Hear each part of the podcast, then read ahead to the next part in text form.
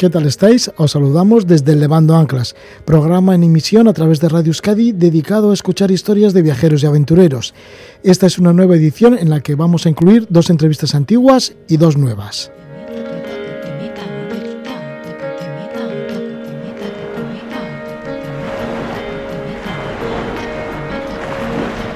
Para empezar, vamos a recordar a una pareja que lleva metido el viaje en lo más profundo de su ser. Son Joshua Rabeiti y Ana Luja.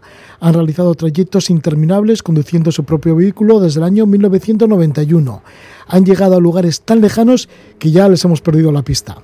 Vamos a recuperar una entrevista que data de octubre de 2015. Nos hablaban por aquel entonces de su segunda vuelta al continente africano. Primero fueron por la parte occidental del continente, llegando hasta Sudáfrica, y luego subieron hacia el norte por la costa oriental.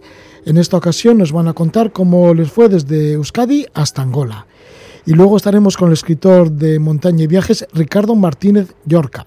Publica Sueño y Verdad, Pioneros de la Aventura. Recoge las biografías de aventureras. Hay entre estas aventureras por dos escaladoras, dos alpinistas, una aviadora, una corredora de montaña, protagonistas de expediciones polares, una conservacionista defensora de los gorilas y muchas más. Desde Diane Fossey a Amelia Gerhardt hasta Edurne Pasaban. Así que escucharemos a Ricardo Martínez Yorca con su libro Sueño y Verdad, Pioneras de la Aventura.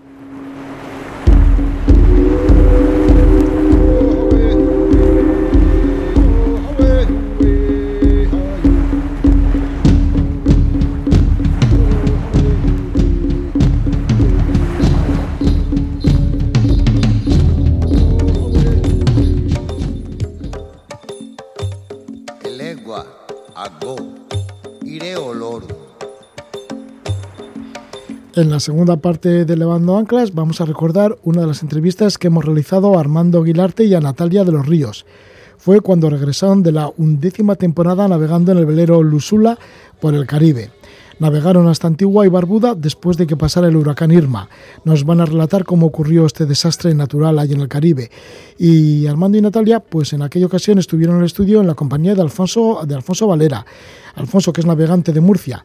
Fue el segundo de a bordo en la travesía que hizo el velero Luzula, patroneado por Armando desde el Caribe hasta Laredo, en Cantabria, pasando por las Islas Azores.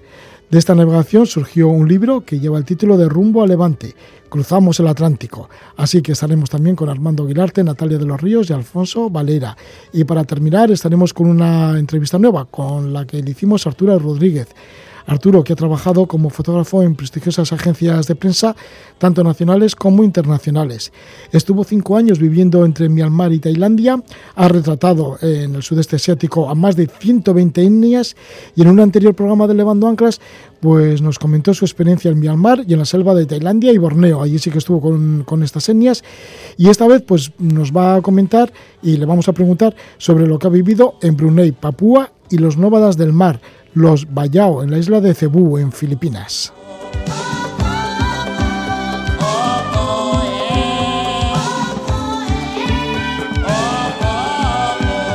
Este es el contenido que vamos a tener esta noche aquí en Lavando Anclas. Y después de tanta aventura y tanta aventura que vamos a vivir, pues vamos a comenzar con una buena, con Joshua Rabite y Ana Luja, en la segunda travesía que hicieron en su propio vehículo por todo el continente africano.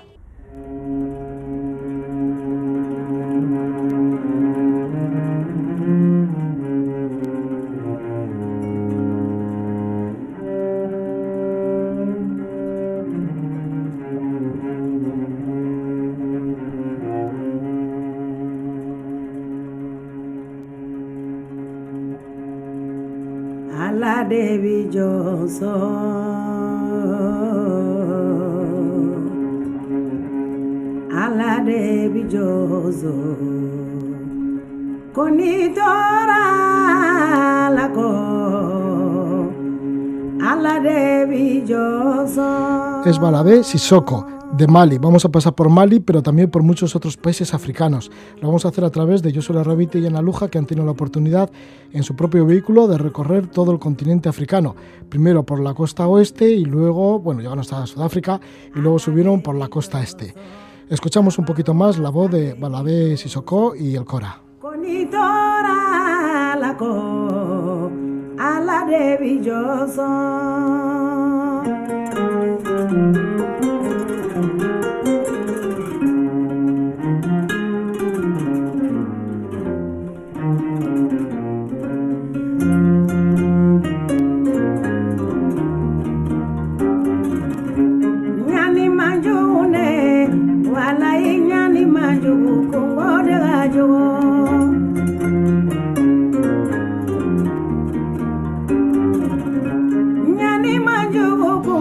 Música tradicional de Mali, vamos a acercarnos a Mali y lo hacemos a través de Joshua Rabite y Ana Luja, que vamos, que viajan, que no paran desde hace ya muchísimos años. Fijaros, pues le entrevisté a Joshua Rabiti allá por el año 1987 en este mismo programa, en Levando Anclas, cuando nos habló de un descenso del río Níger en Pinaza, una embarcación tradicional. Desde entonces hasta ahora pues han sido múltiples los viajes que han realizado. Diremos que en dos ocasiones han dado la vuelta al continente africano. La primera fue entre el año 1991 y 1994, en la que incluso trabajaron de profesores en Zimbabue. Luego, pues entre otras cosas, pues por ejemplo, en el año 2005 hicieron desde Bilbao a Siberia, siempre en su propio vehículo. Luego también han cruzado todo el continente americano, aparte de Norteamérica, de costa a costa, etcétera, etcétera. El verano pasado, pues se fueron, esto en transportes públicos, se fueron desde Bilbao hasta Japón, todo por tierra y por mar. Pero ahora nos van a comentar su segunda travesía por el continente africano. Salieron en octubre de 2012 y llegaron en abril de 2015. Ana, Gabón. Gabón. Josu, Gabón. Gabón. Bueno, que os habéis liberado de todos los trabajos que habéis tenido. Eres profesor de económicas en, la universidad. Pues Ana, tenías tu puesto también de administrativo en Osakidecha. Os liberasteis de todo en el año 2005 y ahora os dedicáis a viajar. Y siempre en vuestro propio vehículo, porque os gusta mucho, ¿no?, conducir. Sí, y también porque como hacemos viajes largos, es importante que, lleves pues un poco tu propio confort, tu cama, donde duermes bien, tu cocina donde preparas tus comidas, porque si vas a viajar durante varios años tienes que cuidar bastante la salud. Y entonces... Una cosa, una faceta muy importante es eso, la alimentación. Si te alimentas bien, estás sano. Lo que quiere decir que, que siempre cocináis, vosotros mismos. Siempre, en casi todos los países, cuando entramos, probamos las comidas locales porque queremos probar qué es lo que comen, pero al final terminamos cocinando nosotros lo, lo que a mí nos gusta. Compramos en el mercado y cocinamos. Y funciona porque no tenemos problemas de salud. A pesar de viajar por todo el mundo, nunca tenemos enfermedades, ni casi ninguna diarrea, ni nada. O sea, que lo tenéis clarísimo. Sí. Os tenéis que alimentar vosotros mismos. Sí, es fundamental. Sí, sí, fundamental, ¿no? El, el, sí, porque habéis porque, porque, claro, por ejemplo, para cruzar todo el continente africano, y más, más que cruzar, darle toda la vuelta, pues podéis coger cualquier tipo de enfermedad, ¿no? Sí, además hemos coincidido igual por etapas, igual una semana con otros viajeros, y vemos que la mayoría siempre tienen algo, o catarros, o gripes, o se ponen malos, o diarreas, y generalmente es por la alimentación, porque comen, comen mal, mucho bocadillo, mucha margarina y y poco de cocina, de cazuela. Manolo cómodo. Cómodo. ¿Qué es lo que cocináis vosotros? Cuando habéis recorrido pues, África durante tres años.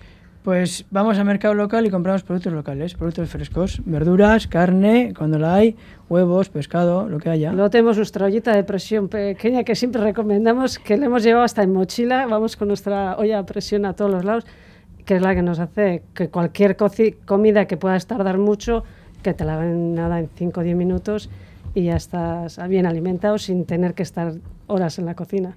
¿Preparáis durante mucho tiempo, por ejemplo, un viaje tan largo como el que habéis hecho de, recorrer todo el continente eh, africano? Pues no, porque como diríamos que encadenamos viajes, porque desde 2005 estamos viajando, entonces venimos aquí, estamos, si, hay, si tenemos vehículo, pues seguimos con el mismo vehículo y si no, preparamos, igual lo que más cuesta preparar el vehículo.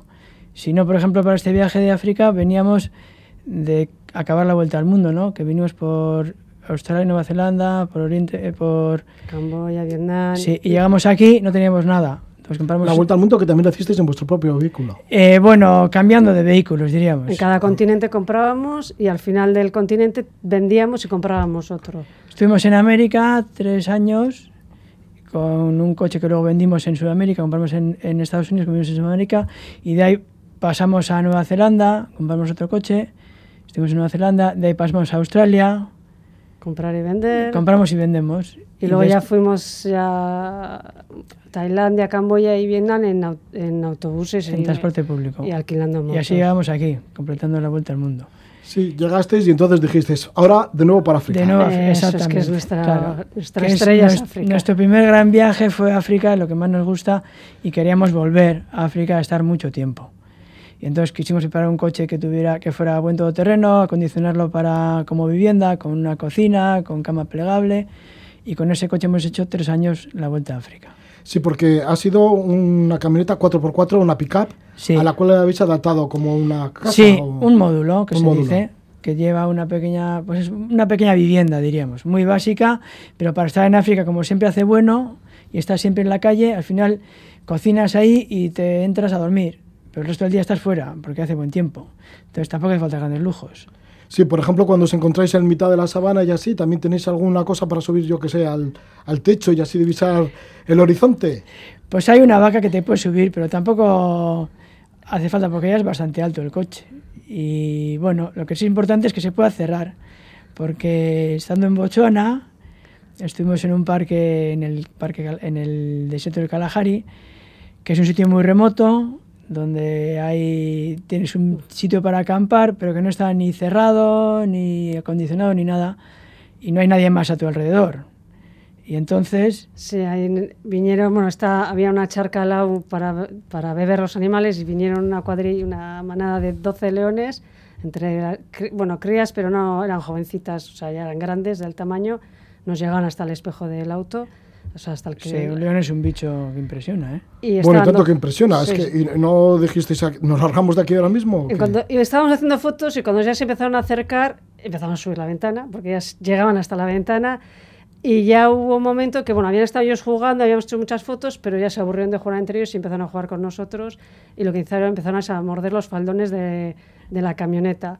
Mordieron un trozo, vimos por el retrovisor, ya estábamos con la alarma un poquito alta y ya empezaron, Luego empezaron a morder las ruedas y ya y a cosa- arrancamos y nos marchamos. Y tanto que sí, porque si os pinchan el coche y os quedáis, ¿no? Sí, además este sitio era, ahí estuvimos dos noches nosotros solos, no había nadie más, más que leones y luego también viene- por la noche viene el leopardo, vienen las hienas y te despiertas y está alrededor de tu campamento cientos de huellas de, de depredadores. Entonces tú allí eres comida y tienes que ser consciente de que no puedes salir de la camioneta a la noche para nada.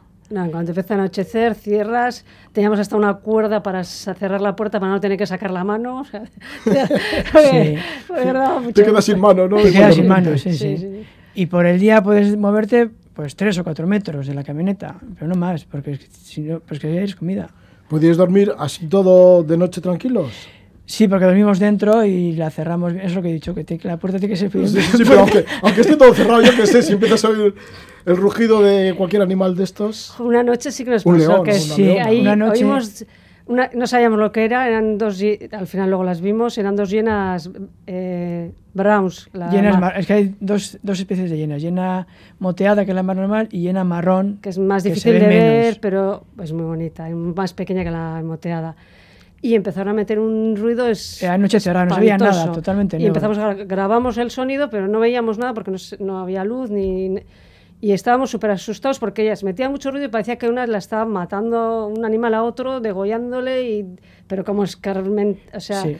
con, con saña. Y luego al final pasaron delante de la camioneta, yo solo noto, encendió las luces y es cuando vimos que eran, que eran Dos llenas marrones. dos llenas marrones. Y no sabemos lo que pasó, que igual se estaban apareando o qué, pero montaron ahí. A la, mañana había sangre, algo de sangre en el Pero campamento. poco, no. Pero unas gotas solo. Pero vamos, que no se estaba comiendo un animal a otro, sino que pues estaría... Pero os dejaban aparcar en este Parque Nacional del Kalahari. Sí, te, a asignan un, te asignan un sitio. Hay varios sitios de acampada, pero tienes que hacer la idea que son parques enormes, del tamaño de una provincia nuestra. Y en ese parque hay pues 20 o 25 puntos donde puedes acampar. Que solo acampan- a- Y ahí un acampas grupo, tú en coches. y no hay nadie sitio. más. Y el siguiente punto está pues a 2 o a 5 kilómetros tuyo. Estás solo, por completo, en una naturaleza salvaje. Solo pero rodeado de animales. Sí. Eso, solo, Salvajes. Solo de, de- de personas, me imagino, me, me refiero. O sea, está rodeado de animales salvajes. Y además de hienas y leones, ¿qué es lo que veíais por allí, por el Parque Nacional del Kalahari? Pues también un leopardo que pasó a lo nuestro, que es muy difícil de ver, fue nuestro... Bueno, hemos visto pocos leopardos. Este es el... De los que hemos visto bien, el primero. Estaba bebiendo agua, nos acercamos y pasó justo por delante nuestro. También- Pero siempre metidos dentro del coche. Sí, sí, siempre. No, es que no puede salir, ¿eh? Ya, ya, ya. También guepardos y luego pues hay ñúes, hay eh, jirafas, hay varios antílopes, hay... No hay mucha fauna porque es... Avestruces también. igual, También ¿no? avestruces, sí. No hay mucha fauna porque es un desierto. Lo que pasa es que hay bastante vegetación porque hay agua subterránea. Entonces es una, un ecosistema un poco escaso que no soporta mucha fauna. Pero es muy Fíjate, solo con pasar esas dos noches o tres noches ahí rodeado de los leones, de esa manada de leones, merece la pena salir desde aquí, desde Euskadi, y llegar al continente africano y llegar al Estabas- Kalahari. Sí, pero tienes que haber, haber estado en más parques y saber lo que te esperas, porque si vas y si tienes que tener mucha paciencia, nosotros para ver los estos animales tampoco los ves, llegas y empiezas a ver, sino que estás horas y horas co- conduciendo, o Varios parado, días, o sí. quieto. Sí. Y entonces el turista de aquí lo que quiere es llegar y ver y, Sí. y no es para, para, para haber estado en más parques y haber visto no más. es, no es sí, para alguien que... Creo que estuvisteis como siete días, ¿no? Por lo menos, ¿o qué? Sí, hemos estado varias veces. Tampoco, o sea, hemos, estuvimos una vez siete días, luego sales, vas a otra parte, vuelves y estás cinco días. Tampoco puedes estar tanto tiempo seguido, porque como no puedes moverte mucho, Te no quedas puedes- muy agarrotado, te duelen las piernas. y tampoco eh. puedes llevar tanta comida ni tanta agua. ¿Cuánta comida y agua puedes llevar en la camioneta? Porque es que no hay nada para... Ya, y como no puedes salir, ahí estás Por aislado. eso. Entonces puedes estar cinco, máximo siete días, luego tienes que salir, te abasteces y puedes volver otra vez. Pero no da, o sea, es un sitio que tampoco es para cualquiera, ni para alguien que va la primera vez a África. Sí, vosotros ya estáis bien curtidos, ya hemos dicho que la primera vuelta por África lo disteis entre el año 1991 y 1994, en el que tuvisteis tantas experiencias, incluso fuisteis profesores en Zimbabue. Bueno, volvisteis de nuevo, pero antes de llegar al Kalahari, claro, fueron muchos kilómetros Claro. por toda la costa occidental africana. Sí, bajamos eso, bajamos, empezamos por Marruecos, Mauritania, Mali, todo el oeste. Perdona, ¿y cómo es el reencuentro de nuevo con el desierto del Sáhara? Bueno, el desierto del Sahara pasamos por, Ma- por Mauritania y esta, hemos estado varias veces. Y esta vez no lo pudimos disfrutar mucho porque como en Mali estaba la cosa un poco caliente, era octubre de 2012, y había habido una, una revuelta con los tuaregs y después entraron grupos islamistas en la parte norte y ya se hablaba de que el ejército francés iba a entrar a primeros del 2013. Entonces, como salimos de aquí en octubre, tuvimos que pasar rápidamente Mauritania y entrar en Mali. Llegamos a Mali en diciembre del 2012. Y ahí la gendarmería nos puso dos militares con Kalashnikov dentro de la camioneta para pasar rápidamente la parte norte, desde Calles hasta Bamako. Pasamos con ellos y luego ahí nos, nos dijeron de aquí para el sur es seguro. Entonces pasamos de Bamako hacia Burkina Faso sin problemas. Entonces el Sáhara, pues esta vez no hemos podido, no hemos tenido tiempo. De gozarlo, ¿no? No, Y porque de encontrarte, reencontrarte con el río Níger. eh, pues no, eh, no estuvimos ni en Mopti tampoco, justo en Bamako, nada más. Pero no. Es Sí, que no estaba complicada la sí, zona. no estaba el horno para bollo, Estaba vamos. Sí, sí, sí. Simplemente era- hicimos un tránsito y es una pena, pero así fue. Ya, y luego ya llegasteis a Burkina Faso. Sí. Y luego Ghana, Togo, Benín, Nigeria. Nigeria también. Nigeria, bueno, estaba la situación ahí, como el norte está mal, el sur está mal, pero hay una franja que se puede... Por el centro. por el centro se puede atravesar. Tampoco es para hacer turismo, es atravesarlo.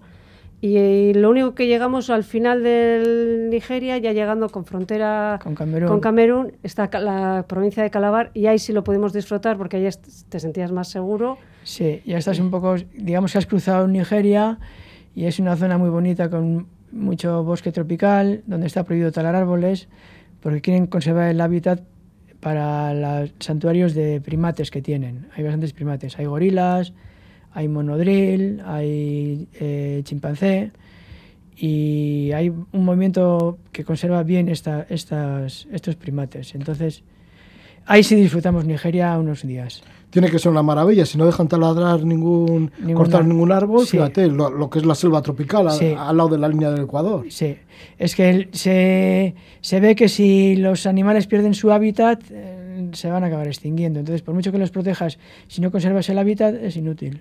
¿Cómo es este santuario de primates? ¿Tuviste la oportunidad de ver estos chimpancés, incluso los gorilas? Gorilas no vimos. Bueno, gorilas vimos luego en el de Camerún. En Camerún, pero Dentro del dentro de santuario. una de- como Cerrado, o sea, un sitio cerrado. un sitio cerrado, porque también recogen pues animales que se han, han sido heridos o que han quedado huérfanos, los recogen y luego los recuperan para soltarlos. Entonces gorilas vimos, pero en cautividad, no los vimos en Sí, que ahí está trabajando en Camerún, en esta reserva, en este santuario de, de primates, en Limbe, Ainare, que alguna Ainare, vez hemos sí. entrevistado aquí. Sí, una en chica de, de aquí de, De Bilbao, Archanda, de Archanda, sí. sí. Fuimos con ella también. Porque esta asociación tiene santuarios en las dos partes, en la parte de Nigeria y en la parte de Camerún. En Camerún tuviste la oportunidad incluso de subir al Monte Camerún, mismamente. Sí, el monte, siempre que hay un monte así que, que, sea un poco grande o que con nombre siempre intentamos subir porque nos, somos muy montañeros, montañeros de, sin técnica, vamos, solo de, de sí. caminar, pero lo disfrutamos, es un volcán y tiene bastantes sumareras, pero pequeñitas la, la subida. Y, y, está muy bien organizado, te, te hacen coger un guía pero no es una empresa ni un gran negocio, sino que es una cooperativa local, donde la gente que vive en el pueblo, que es la base, se forma una cooperativa y se van turnando para ser guía. Entonces te llevan por el monte, sales de... El último pueblo está a 1000 metros de altura y la cumbre a 4200, 4000 y pico. Y el refugio está a 3000. Entonces subes, haces noche, haces la cumbre y luego bajas y bien, porque es, es, un, diríamos que es fácil de subir porque no tiene técnica, que nosotros somos muy técnicos, pero nos gusta, es un volcán de 4.000 metros justo a la orilla del mar, es precioso. Ves todo el Atlántico, ves Malabo, Malabo ves Guinea Ecuatorial. Qué sí. suerte, qué bien. Sí, sí, muy bonito. Qué maravilla, o sea, la isla de Bioko. Sí. ¿Ves se ve desde allí, ahí, de sí. Guinea Ecuatorial. Sí, ves desde arriba, porque es, está el volcán que son 4.000 metros justo al lado de la costa y enfrente está Guinea Ecuatorial. Qué suerte estar por allí sí. y subir al Monte Camerún. ¿En vuestros viajes alrededor del mundo habéis subido muchos montes? ¿Volcanes sí, y bastante, todo esto? sí. En México también varios volcanes. México, y luego Perú, en Perú Bolivia. y en Bolivia. Sí. Hemos hecho dos 6000 en Perú y en Bolivia. Sí, porque varias veces hemos hecho más de 5.000 metros, 5.000 y pico, y teníamos la, en mente hacer algún 6.000. Y entonces buscamos montes que fueran... Que fueran, fácil, que fueran 6.000, pero que fueran fáciles. Y conseguimos información sobre dos, que uno era 6.075, o sea, justo, justo los 6.000, Sí. y el otro 1.100 el Chachani y 6.100 el, y pico, 6.000, el Turanco. justo 6.000. Y bueno, vimos que la altitud sí que influye. Pensamos que 5.000 y pico y 6.000 era lo mismo, pero no es. Ya. No, no es lo mismo. Dio ahí el sol 8 mal de altura, quizá, ¿no? Sí. Sí, sí. Bueno, volvemos de nuevo a África, estábamos por Camerún y ya tenéis que pasar a los dos Congos. Uno de los problemas que os habéis encontrado por el continente africano en vuestro propio vehículo es el tema burocrático, el tema de los visados, que, es, los que, vamos, que me imagino que es un quebradero de cabeza. Sí, sobre todo África Central. En África Occidental es más fácil. Haces el visado en, en el país de. Igual, a veces en la frontera, a veces en el país anterior, te lo dan sin problemas y pasas. Pero en África Central, para pasar los Congos, para pasar Nigeria, para pasar Angola, hay muchos que te lo deniegan. Tienes que ir a otra ciudad, a otra embajada, intentarlo otra vez, esperar a veces hasta 10 días a que tenga el visado y pagar un montón de dinero. Y te condiciona un poco el viaje. Sí. Sí, son caros los visados. Sí, en esa zona están entre 50 a 100 euros por persona. Por persona. O sea que caros, difícil de conseguir. Sí. Y te obligan a estar en una capital más tiempo del que Claro, desearías. muchas veces no nos gusta ir a las capitales, pero tienes que ir porque está la embajada de otro país que necesitas el visado.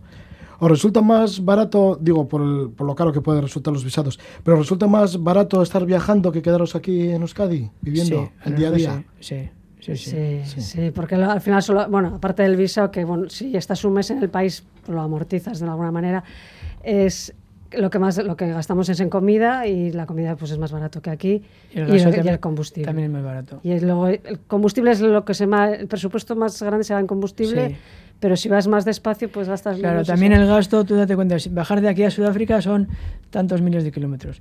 Lo puedes hacer en tres meses o lo puedes hacer en dos años. Pero el gasto de visados y de combustible es el mismo, porque la distancia es la misma y las fronteras son las mismas. Entonces, si vas muy rápido, gastas mucho. Y si vas despacio, gastas menos. Vais despacito. Sí. Tenéis todo el tiempo del mundo. ¿Qué es eso de saborear el tiempo?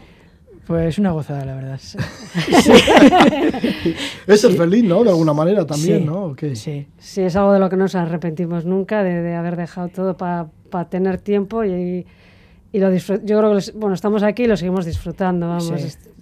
Lo disfrutamos a diario.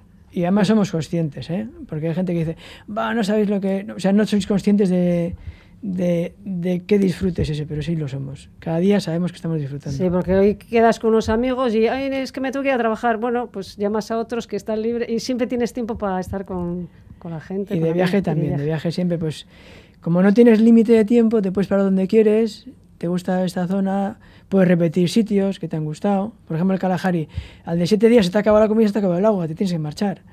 Pero puedes volver otra vez, porque tienes tiempo. Y vuelves. Y Por vuelves. ejemplo, a un país que volviste y que parece ser que es el país que más os ha gustado de todo el continente africano, en esta última experiencia de tres años recorriendo África en vuestro propio vehículo, ha sido Angola. Porque una vez que pasasteis los dos Congos, la República Democrática del Congo, que lo cruzasteis en un día, Sí. me imagino que igual por el visado y todo esto. Sí, también porque era un- es un país conflictivo y cogimos lo más estrecho, lo más corto. Sí. Luego llegasteis al Congo Brazzaville. Que disfrutamos mucho porque estuvimos atravesando la selva por unas pistas cerradísimas de barro con los pigmeos. Nos Os atrevéis con todo. Bueno, ya estáis, ya hemos dicho, curtidos ¿no? Sí. en África. Pero eso de meterse por pistas de barro en el Congo Brazzaville. Sí. De barro, de- terminó la camioneta hasta el techo, todo de barro. Sí, y muy bonito porque también eso, con los pigmeos y también es una zona muy virgen. Aunque ahora están entrando los chinos a explotar. ¿Os encontrasteis con ellos, con los pigmeos en el camino? Sí, Sí. se ponían a la nuestra además y como nosotros somos también bajitos, un poquito más altos que ellos, se ponían a la nuestra y les hacía gracia que, que eso, que no... Que no- que fuéramos tan bajitos. Que, somos- que éramos como ellos, vamos. Entonces estaban contentos con nosotros. Sí. Sí, y os ayudaban, o os decían, ¿por qué os habéis metido por aquí? ¿Os ayudaban con el coche y todo Sí, esto? nos miraban por las pistas porque había, había muchísimo barro y había llovido bastante en la época de lluvias. Y entonces, pues eso, miraban como extrañados de qué, qué hacíamos nosotros dos allí, ¿no? Y, pero la camioneta está, estaba preparada Sí. para todo. Estaba Luego también, levantada. pues para dormir por esas pistas, como tampoco hay ni pueblos, ni alojamientos, ni nada, pues te quedas ahí en la pista. Entonces, te quedas al lado de unas, cho- de unas chabolas donde viven ellos, pides permiso siempre te dicen que sí. Entonces puedes dormir ahí con ellos. Pues después de este paso por Congo Brazzaville, por esta pista llena de barro por la selva, con la ayuda de los amigos pigmeos, llegasteis a Angola. Sí, Angola, que es un país así, para conseguir el visado no, sé, no creo que sea fácil. Por otro lado, tampoco permiten mucho la visita de turistas, porque es un país que ha sufrido una guerra larguísima, es un país minado. sí. Todavía quedan muchas minas y entonces...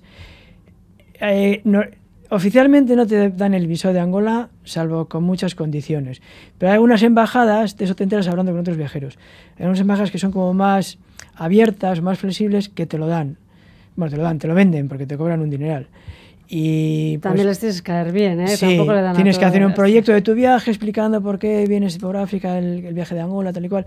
Y si les gusta tu proyecto, pues van y te lo dan. Bueno, te lo venden, ¿no? porque te vale 160 dólares. bueno, y vosotros tuvisteis suerte, lo vendisteis sí, bien. sí, entonces nos dieron el visado y pudimos ir a Angola.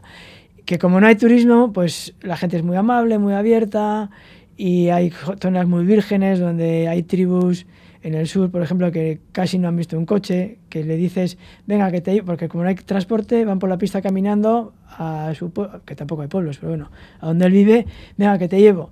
Y cuando se va a montar... Que eran unos- pastores o así. Sí, pastores. Habían ven- unos que llevamos era, habían vendido el ganado y volvían a casa, Volvían. pero tenían varios días para regresar Claro, a casa. tienen, tienen que caminar varios días por el, por, el, por el monte porque no hay transporte ni nada. Y le vas a montar a uno. Entonces no sabe abrir la puerta del coche porque nunca ha entrado en un coche. No sabe tirar de la manía para abrir. Empiezas a tirar de la ventana y al final acaba entrando por la ventana. Por lo que ve el hueco que ve, ¿no? Subiéndose por la butaca y dices, Es lógico también. claro, por el hueco que ve se va y se mete. ¿eh? Sí. Porque como no ha visto nunca un coche, pues por eso. Y vosotros diciendo, espera, para, para, que te voy a, que voy a abrir la puerta. que esto tiene puerta y se puede entrar de otra manera, Sí. ¿no? Sí. Sí. Bueno, y es que, claro, llegasteis, por ejemplo, al Parque Nacional de Yona, ¿no? Ahí en el sur de Angola. Sí. Entonces hay una... Que, que para llegar hasta allí, bueno, Sí, debe ser hay- complicadísimo. sí, hay una ruta muy bonita que casi no va nadie tampoco porque está... El desierto mueve en el mar, entonces hay unas dunas altísimas de ciento y pico metros de alto.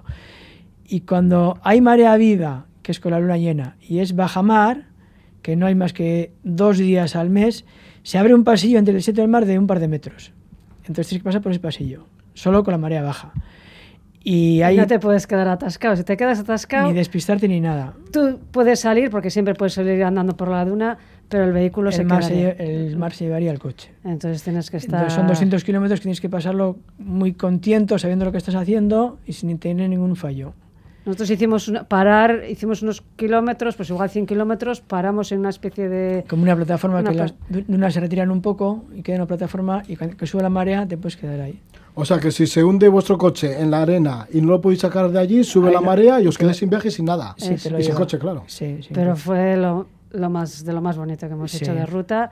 Es comparable con lo de Mauritania, lo único que sin más vehículos. Sí. En Mauritania hay una ruta también parecía que va por el- entre la duna y el mar, pero las dunas son más bajas y hay muchas escapatorias. Y aunque la marea no esté en baja mar, se puede pasar.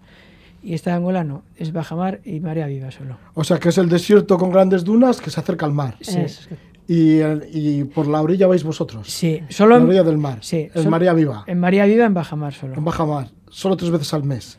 Dos, dos o tres días al mes. Dos sí. o tres días al mes. Sí.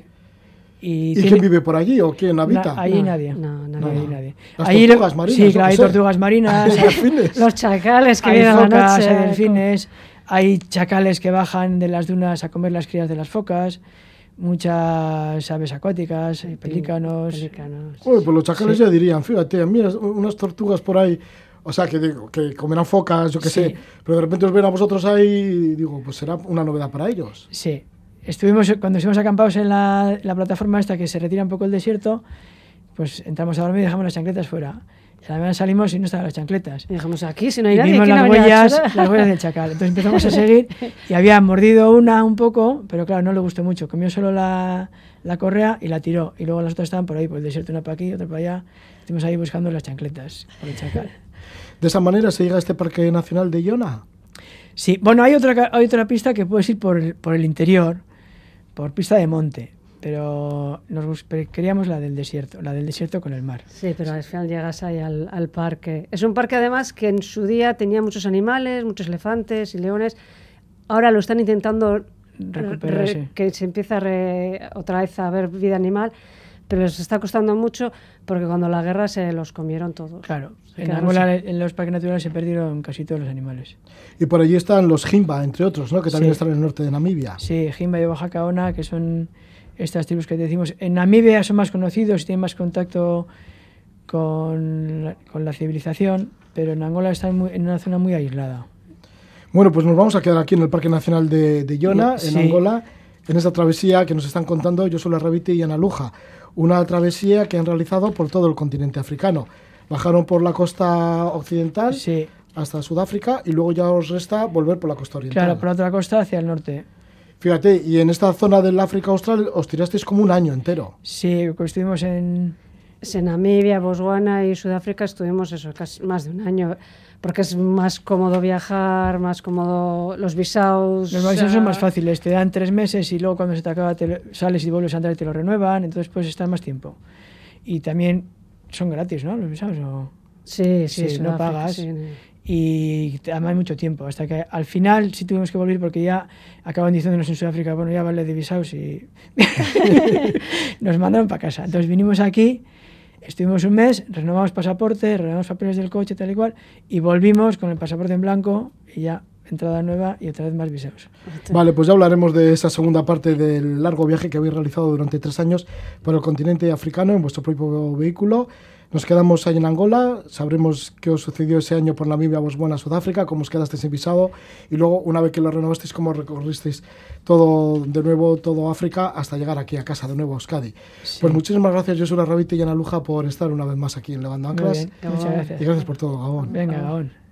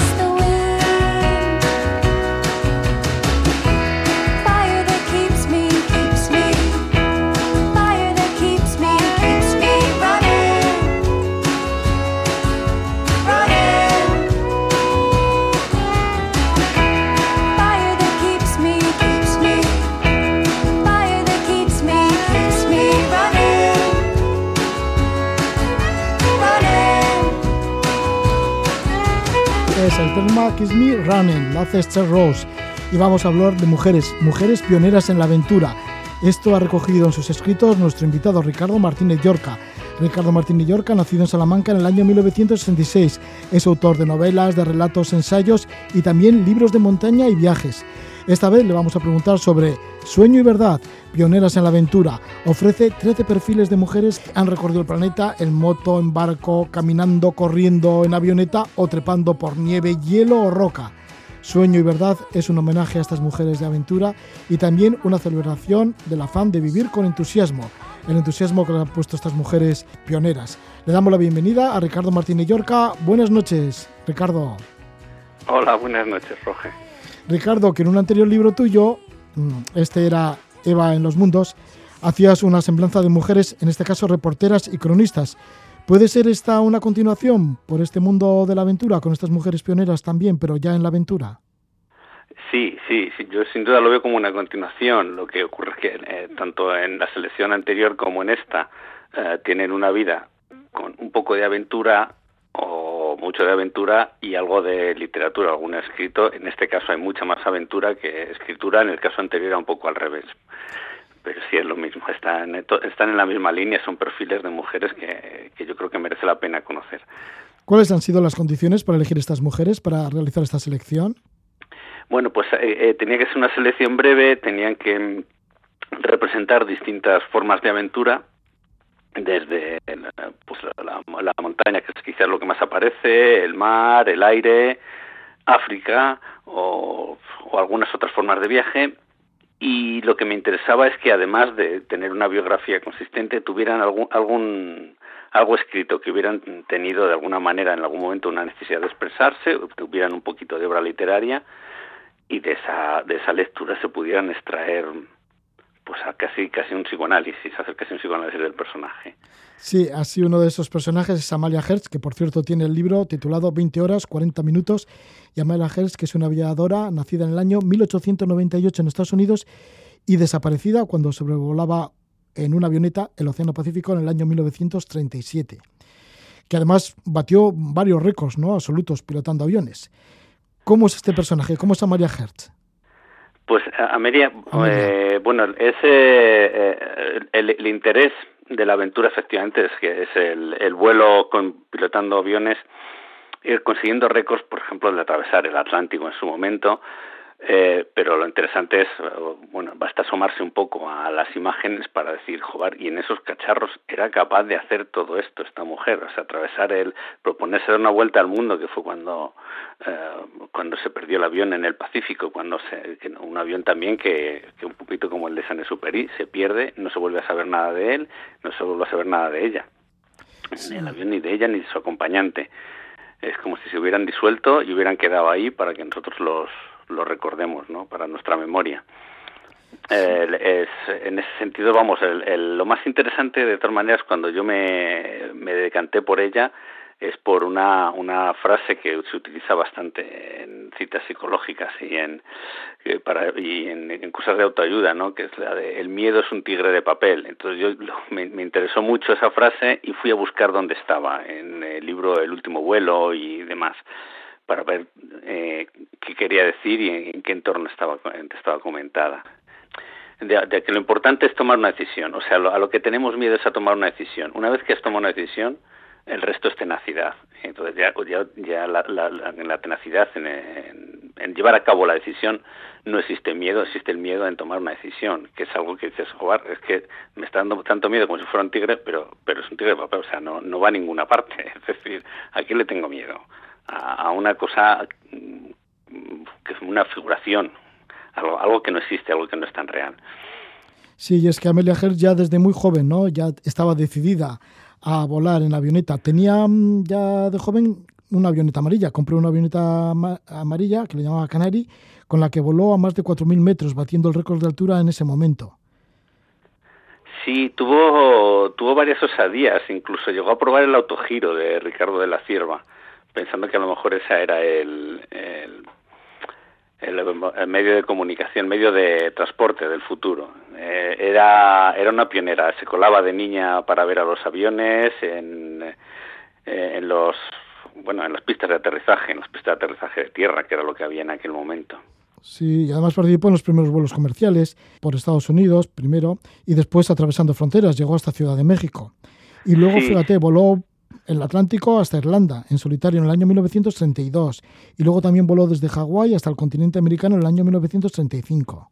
Sí, sí, sí, sí. Lo, lo que llama la atención es que decía ella que decía que estaba cansada de aterrizar entre vacas, porque claro, iba siempre a lugares en los que eh, muchos de ellos no había pista de aterrizaje y, y llegaba sin avisar y decía, bueno, ¿y dónde pongo el, dónde, dónde aparco? Y aterrizaba pues a lo mejor en la campiña irlandesa, en mitad de don- donde había, donde podía, donde claro, fíjate, con lo- no, es que es que eran unos cacharros que, que dices, bueno, no es posible que eso sostenga en el aire y que sea capaz de aguantar tantas horas en, en las condiciones de vuelo que aguantaba esta mujer, o sea, tenía que, tenía que estar, alguien tenía que estar en plena forma para poder hacer aquello. Sí, ella quería estar en plena forma y por eso intentó dar esa vuelta al mundo junto con otro piloto, con Fred Noonan, ahí van los dos.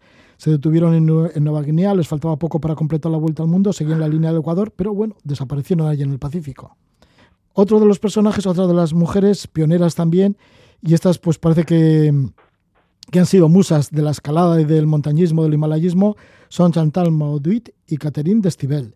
Ahí las juntas a las dos en un mismo capítulo. Sí, las junté a las dos porque representaban dos formas distintas de montaña. En realidad, una es alpinista y otra es escaladora. La- muchos, muchos tendemos a pensar que es algo parecido. Y aunque las dos han practicado la otra modalidad, una era alpinista, era de, de- de grandes cumbres, y la otra era de grandes paredes. O sea, a los dos les gustaba el mundo vertical y les gusta la cumbre, les gusta la montaña, pero vivían de una manera, bueno, vivían no, Catherine todavía está viva, eh, eh, el, eh, de forma bastante poética el, el poder afrontar algo que, que entendemos un poco como, como un riesgo deportivo. Catherine, que nació en Orán, en Argelia, en el año 1960 y llegó a ser la mejor escaladora del mundo. Que, por cierto, lo comenta, se rompió una pierna en una cima de la Antártida. Sí, sí, sí, sí, tardó varios días en volver, se lo pueden imaginar, es el, eh, esa odisea la, la cuenta ella mejor, pero tampoco creas que se entretiene mucho, ¿no? O sea, si le, lees lo que, cuando él cuenta, cuando ella cuenta sus aventuras, en, en, esas partes mm, más delicadas, en, más delicadas en cuanto a, a, riesgo extremo, mm, no se entretiene mucho. De, de, donde ella disfruta es en, en, la parte en la que en la que podemos comulgar con lo que ella siente. En el caso de Chantal, nació en París en el año 1964 y murió en el Dhaulagiri, en Nepal, en el año 1998. Fue a causa de una avalancha mientras ella dormía. Y ella, pues, una de sus características es que se acompañaba de un enorme pato de peluche, al que llamaba Tassi. Sí, sí, sí. Ese, eso del, de llevar un peluche lo, lo hemos encontrado, eh, lo vamos a encontrar con algunas otra, con alguna otra persona también. El tener un, tener muchos de estos, eh, los, los, amantes, sobre todo de los grandes 8000, de las grandísimas cumbres, muchos de ellos suben con algún tipo de fetiche. En este caso, ella, ella tenía un pato de peluche que se ve en las fotografías, era, era casi tan grande como la mochila de, como la mochila de ataque que utilizaba, ¿no? La, la, la, para portear las cosas básicas para, para hacer cumbre. Y lo llevaba siempre atado a la, a la mochila. Era una mujer bastante eh, bastante sorprendente, que era capaz de cruzar la frontera de China para hacerse algún 8000 en plan pirata, ¿no? Sin permisos y cosas por el estilo, sí. Sí, llamaba Tassi a su peluche, que significa en tibetano buena suerte. Sí, sí, bueno, ella le es que adoraba el Tíbet, lógicamente, además, sí. Sí, al igual que Catherine, que siempre defendieron al Tíbet libre. Y otro de los personajes a las que, a las que nombres dentro, dentro de este mundo de pioneras de la aventura es Diane Fossey. Diane Fossey, nacida en San Francisco en el año 1932 y asesinada en Ruanda en el año 1985, una de las primatólogas más célebres junto a Jim Goodall y Birute Galdikas. ¿Por qué has situado a Diane Fossey en, tu libro como pioneras de la aventura? vamos, quería que la ciencia de alguna manera, o la, ver que, que, la ciencia también tenía una representación aventure, de aventura. Hay una, la, las tres mujeres, estuve dudando bastante además entre en cuál de ellas introducir, porque Galdicas es quizás la menos conocida. Eh, las, eh, tanto Diane Fossey como Jane Goodall como Gal, Galdicas eh, hacen un viaje científico, se enamoran de un lugar y emprenden una aventura. Eh, una aventura porque empiezan a construir algo desde cero, en mitad de la selva, con, su, con lo que llevan puesto, con lo que pues, les cabe en las manos, tienen que, eh, tienen que construir toda una eh, to- toda una, un, un complejo de investigación de los de investigación y de protección de los eh, primates en el caso de Diane Fossey y de los gorilas de montaña sí. Sí, ahí estuvo cuidando a las familias de gorilas y luchando contra los furtivos y estuvo 13 años en los volcanes a más de 3.000 metros de altura, ahí en las montañas de Virunga. Sí, en unas condiciones que pues, pensamos, dice, bueno, es, África, eh, tal, será buen clima, pero no, las condiciones allí son bastante desagradables, muchas está constantemente lloviendo, hay constantemente niebla, hay eh, frío, estás empapado, eh, tienes que luchar contra los contra los elementos y tienes que luchar además contra el acoso que tienen los los gorilas, ¿no? Incluso a veces un acoso oficial. Llega un momento en que, eh, por ejemplo, ya se ve obligada a entregar a un a un par de crías de gorila de montaña para un zoo porque sí, para poder salvar al resto de gorilas y, y todo esto consentido por las autoridades y promovido incluso por las autoridades y, y cosas por el estilo. O sea que son, yo sí que creo que merece mucho la, el, ser considerada una aventurera, aunque bueno, también se dice que que se pudo volverse un poco loca por la obsesión de la paranoia, ¿no? Que le entró con a la- para proteger a los a los gorilas. Sí, bueno, porque puso ahí todo su empeño para ello y murió, murió en su cometido. También otro de los personajes es Emily Fosberg. Ella es nacida en Suecia en el año 1986 y es conocido por las carreras de montaña. Además es pareja de Kilian Jornet y instructora de yoga especializada en la India, también con una vida muy interesante. Sí, yo de, Emily lo que recomiendo a todo el mundo es que busque vídeos de sus carreras y cosas porque y cosas así, ¿no? O sea, aparte de del atractivo que tiene ella cuando la oyes hablar, la ves en, en, las entrevistas, decir, joder, eh, y luego la ves corriendo y dices, es que esta mujer, pues un poco como, como Killian también, ¿no? Es que retransmiten la alegría de vivir, o sea, decir, es el fundamental. ¿En qué consiste eh, una carrera de montaña? Pues en la alegría de vivir. Entonces me llamaba mucho la atención en ese, ese sentido y luego, bueno, el, el proyecto que tiene con Killian de vivir en de vivir un poco en, en su en su Walden, en su granja, en, en su granja y en Escandinavia y correr por las correr solo por las montañas escandinavas y demás. Sí, es autora de un libro que se llama Correr y Vivir y vive junto con Kilian en Tromsø, en Noruega.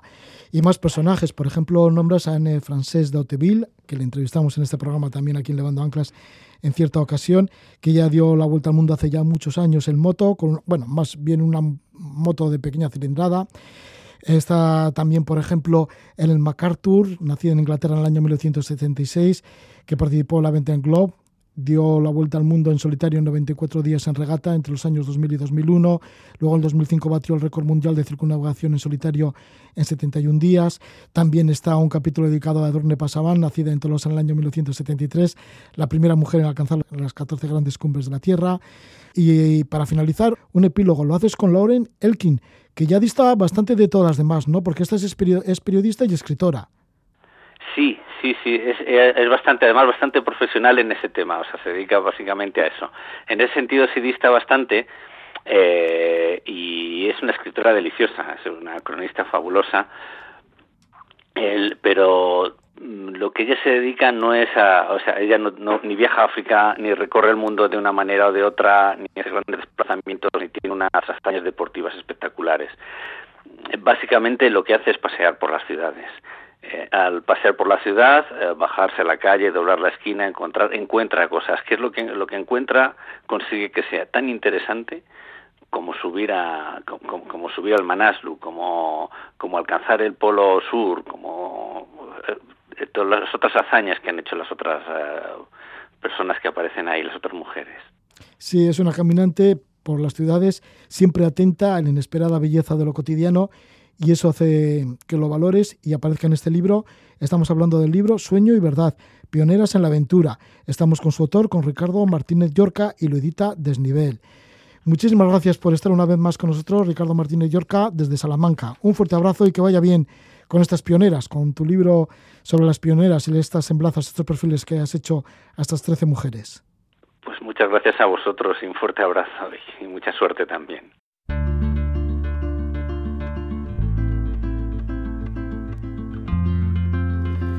Ricardo Martínez Yorca con Pioneras de la Aventura. Ahora vamos a escuchar la música de la Gran Sofía con el tema Hanoi y después atentos porque estaremos con Armando Guilarte, Alfonso Valera y Natalia de los Ríos que nos van a hablar de sus navegaciones con el velero Luzula por el Caribe, más una travesía de América a Cantabria, pasando por las Azores. Además de esto estaremos con Arturo Rodríguez fotógrafo de ENES del sudeste asiático, que nos presenta su capítulo 2, porque anteriormente ya hicimos otra entrevista con con Arturo Rodríguez y esta vez nos lleva a conocer etnias por la zona de Borneo, Brunei, Papúa y Filipinas. Ahora os dejo, sí, con la música de la Gran Sofía, con el tema Hanoi.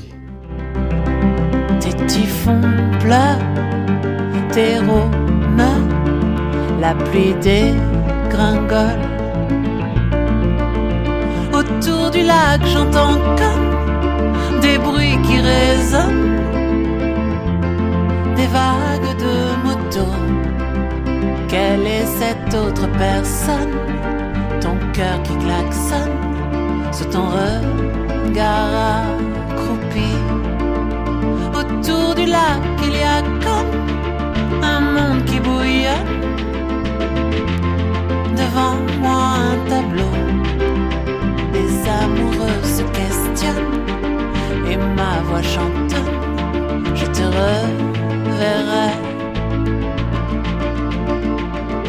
dans la chaleur humide sur tes trottoirs.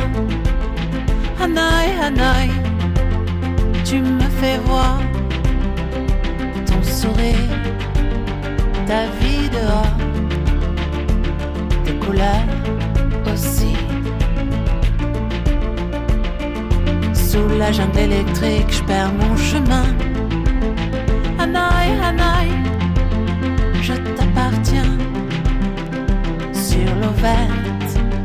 Tes marionnettes dans une autre vie. Autour du lac, j'entends comme des bruits qui résonnent, des vagues de motos. Quelle est cette autre personne? Ton cœur qui klaxonne sous ton regard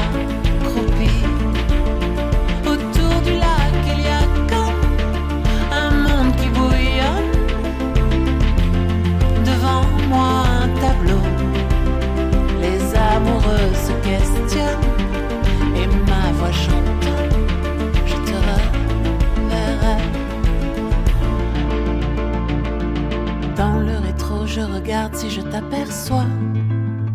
Hanaï, Hanaï, si loin de moi. Le velours, la fleur de lune,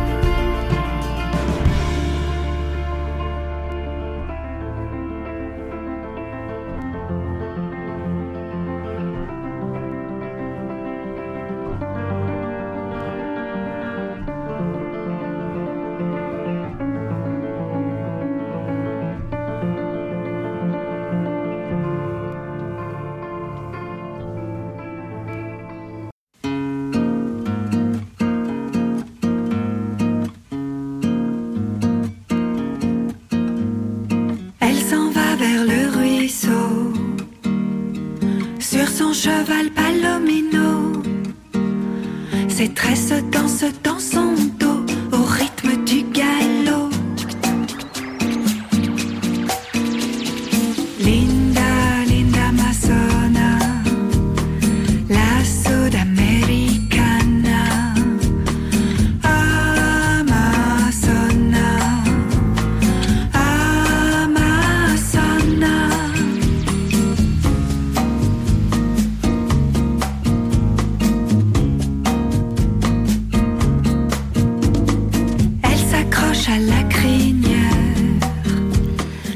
Ya dentro de la segunda hora de este programa especial de Levando Anclas en el que estamos combinando antiguas entrevistas con otras totalmente nuevas.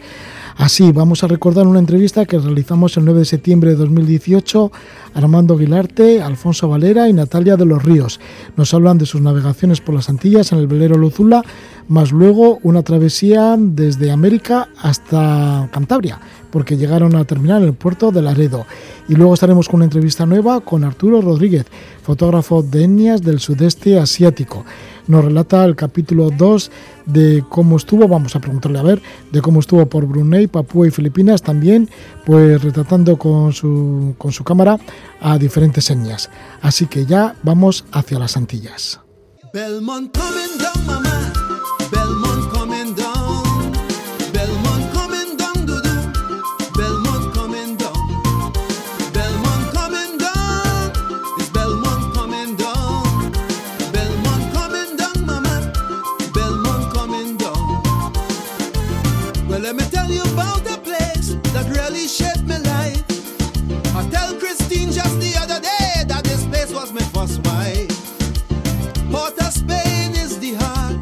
This place is the soul. I'm talking about Belmont, baby, the center of the world.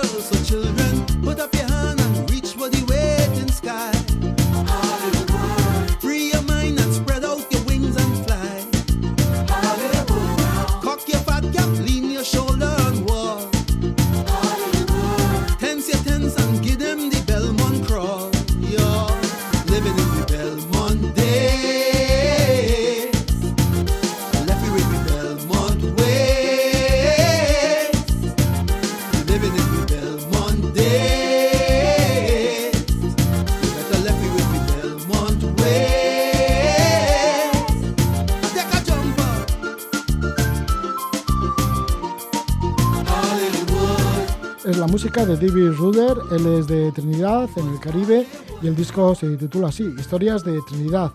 Nos vamos a ir hacia el Caribe y vamos a conocer pues, navegaciones por el Caribe y también travesías por el Atlántico. Lo hacemos a través de un libro del cual ya hemos hablado alguna vez en este programa, en Levando Anclas, que lleva el título de Rumbo a Levante, Cruzamos el Atlántico. El autor es Armando Aguilarte, al que le tenemos con nosotros. Armando, bienvenido, bienvenido una vez más aquí a Levando Anclas. Buenas tardes, buenas noches. Buenas noches. También estamos con Natalia de los Ríos. Natalia, bienvenida, muy buenas noches. Buenas noches, gracias. También navegante del Luzula, en el cual habéis navegado muchísimo, ¿no? Bueno, en el Caribe ya lleváis la undécima campaña realizando. Exacto, sí. Sí, porque una vez que llegó el Luzula al Caribe, luego pues lo habéis empleado también para realizar chartes y llevar clientes. Sí, sí, sí, desde 2008 hasta la actualidad. Y es que por aquel entonces te prejubilaste y ya te decidiste, Armando, a, dedicarte a, la vela. Efectivamente, era una de las eh, bueno de esas ideas que tenemos todos metidas ahí en la, en la cabeza como un sueño inalcanzable.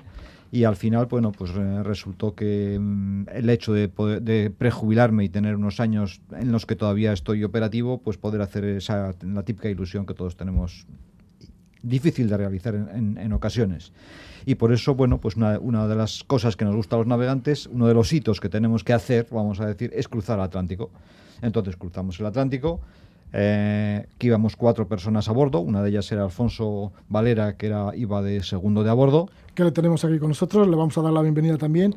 Alfonso Valera, que eres de Murcia, estos días estás pasando unas vacaciones por el País Vasco y aprovechamos para estar contigo y para que también nos metas dentro de este libro, ¿no? Rumbo al Levante, cruzamos el Atlántico. Bienvenido, Alfonso, buenas noches. Buenas noches. Sí, Alfonso, que tienes barco en Murcia. Sí, eh, este barco lo tengo ya desde 2012, pero es el tercero, porque como Armando, supongo, y como casi todos los que navegamos, empezamos con un barquito pequeño, con pequeñas travesías, luego otro barquito más grande, agrandamos nuestro horizonte y luego tenemos el definitivo, con comillas. Porque siempre hay otro después, casi siempre. ¿Y este es Paros? ¿Has llegado hasta allí, hasta la isla de Paros, en Grecia? No, no. Eh, o sea, con mi barco, pues eh, un poco con los condicionamientos de tengo una madre mayor, tal. Como máximo, mm, con este barco he llegado a Cerdeña. Bueno, que ya has llegado bastante. Sí. Pero vamos a hablar de esta travesía del Atlántico. Porque, Armando, o sea, que vas con tu barco, con Luzula, hasta el Caribe y luego ya al regreso. Y esto es lo que contáis, y ahí se apunta también Alfonso, y esto es lo que contáis mayormente en el libro, ¿no? Rumbo a Levante. Sí, es el- lo que hacemos es el viaje desde San Martín hasta, hasta Laredo. La primera etapa, bueno, la primera etapa fue hasta las, hasta las Azores, después hicimos otra etapa desde las Azores hasta Vigo y la última desde Vigo hasta Santander. Y en esta última etapa de Vigo fue en la que vino Alfonso nada más porque los demás se rajaron y se fueron cada uno para su casa. ¿Cómo es que te apuntaste, Alfonso? Bueno, sí, porque, pues- por, por cierto, luego hablaremos, pero estas fueron de las, de las partes más duras, ¿no? Que hubo en toda la navegación. No, la parte más dura fue en realidad entre Azores y Vigo. Bueno, ya, ya lo comentamos. Pero ¿cómo te apuntaste, Alfonso, a esta travesía? Bueno, pues, pues es que era, era obligado. Es decir, igual que comentaba antes que vamos pasando de un barquito pequeño a otro más grande, vamos pasando de una travesía pequeña. Primero es un hito llegar desde Cabo de Palos a Ibiza, luego después el siguiente es ir a Mallorca, luego después es, ir a- hasta Túnez en, en un catamarán con otro conocido y amigo nuestro. Luego eh, con Armando eh, vinimos desde Lanzarote a Benalmádena, hicimos una semana eh, y entonces después de haber navegado 600 millas en el Atlántico, cuando me propuso eh, pasar el Atlántico, pues es que únicamente busqué la autorización de mi esposa. Pilar, que está aquí con nosotros, aunque de momento no quiere hablar. Exacto. Y entonces cuando ella me dijo, bueno, si te hace ilusión, adelante. Al día siguiente estaba, eh, estaba con Armando que contara conmigo. Aparte de Alfonso, Armando, también teníais más tripulantes, ¿no? Porque hicisteis un llamamiento a ver quién quería cruzar contigo el Atlántico. Sí, íbamos cuatro. El otro también se llamaba Alfonso, y, em, que es de, de Valladolid. Y el, y el cuarto es Enrique López, que es de, eh, de Vitoria. Y entonces, bueno, pues empecéis a navegar desde Santa Lucía y cómo va, cómo se va uniendo la tripulación y cómo os vais haciendo al barco, al Luzula y cómo ese encuentro con, con un océano. Bueno, yo lo cuento en el libro, pero casi prefiero ya que está Alfonso que lo cuente él, que dé su punto de vista. Sí, Alfonso, cómo es enfrentarse a un océano. Y además al regreso, ¿no? Rumbo a Levante, o sea, porque dicen que, no creo que sea fácil, pero bueno, dicen que de Canarias ya te lleva los vientos alisios y terminas por allí, por el Caribe. Pero el regreso es mucho más difícil, Sí. el rumbo a Levante. Sí, o sea, realmente fue una aventura que yo creo que mejor no podría salir. O sea, de verdad que el, compañerismo, el, eh, eh, o sea, cómo funcionó todo en el barco durante toda la travesía fue increíble, porque a Armando le conocía, al otro Alfonso le conocía, pero al otro no. Entonces, mm, estar en un espacio tan pequeño, previsiblemente durante 20 días al menos, porque cal- calculábamos entre 17 y 25 días que podría durar en función del viento, porque nunca puedes tener combustible para, para esa singladura, ¿no? Entonces, mm, fue magnífico porque cuando pasas dos noches malas de, de mucho viento, de mucha mar, eh, pues cuando uno no descansa bien, no puede dormir, pues es fácil que haya roces. Es, es fácil eh, porque, porque no estás precisamente para gastar bromas, ¿no? Entonces, mm, lo que a mí me encantó, una de las cosas que más me encantó, fue ver el grado de, de- que hubo de madurez por parte de los tripulantes, casi éramos todos veteranos, ¿no? Pero el grado de madurez para que no hubiera roces, porque cuando llegamos a Fayal, a Horta, a la primera isla eh, de Azores, sí que vimos en el famoso café de Peter, ¿recordáis? Había Perfectamente. algunos tripulantes con un ojo morado y otros con sensación de haber tenido alguna discusión subida de tono. Ajá. El Peter's Coffee, que es un lugar bastante singular dentro del mundo de, de los lugares, de los locales, de los cafés, de los, bueno, de los bares, ¿no? De las tabernas. El Peter's Coffee en, en el puerto de Horta, en la isla de Fayal, en las Azores, es bueno, toda una leyenda, en donde se juntan los navegantes que cruzan el Océano Atlántico. Y entonces, claro, Así veíais es. que algunos de estos marinos que estaban en el Peter's Café en alguna mesa tomando algo, pues tenían algún culpecillo, algún moratón, ¿no? No, no, eh, tenían, o sea, se habían cascado, pero a base de bien. O sea, una cosa. Pero, pero que luego, luego está- lo estaban celebrando ya. No, no, no, allí se daban besos, es que, bueno, se daban Una vez que tomas abrazos. tierra, ¿no? Pero bueno, vosotros estabais, no habéis necesitado ningún moratón ni nada No. para estar alegres. No, no, no, no, no, efectivamente estábamos contentos de haber llegado a tierra, muy contentos de, bueno, pues eh, es un hito. Yo, la verdad, esto me recuerda, eh, yo también corrí la maratón en su momento, cuando era, cuando era más joven, y entonces hay un par de hitos, como es correr la maratón, atravesar el Atlántico, que, como me decía un amigo argentino, eh, una manera de definir lo que te pasa es que te hace crecer. Es decir, llegas a entender que cuando te parece que tienes mucho cansancio, todavía puedes mucho más. Te hace crecer como persona. ¿Cómo es ver entonces las Islas Azores? ¿Cómo es llegar al puerto de Horta, en Fayal?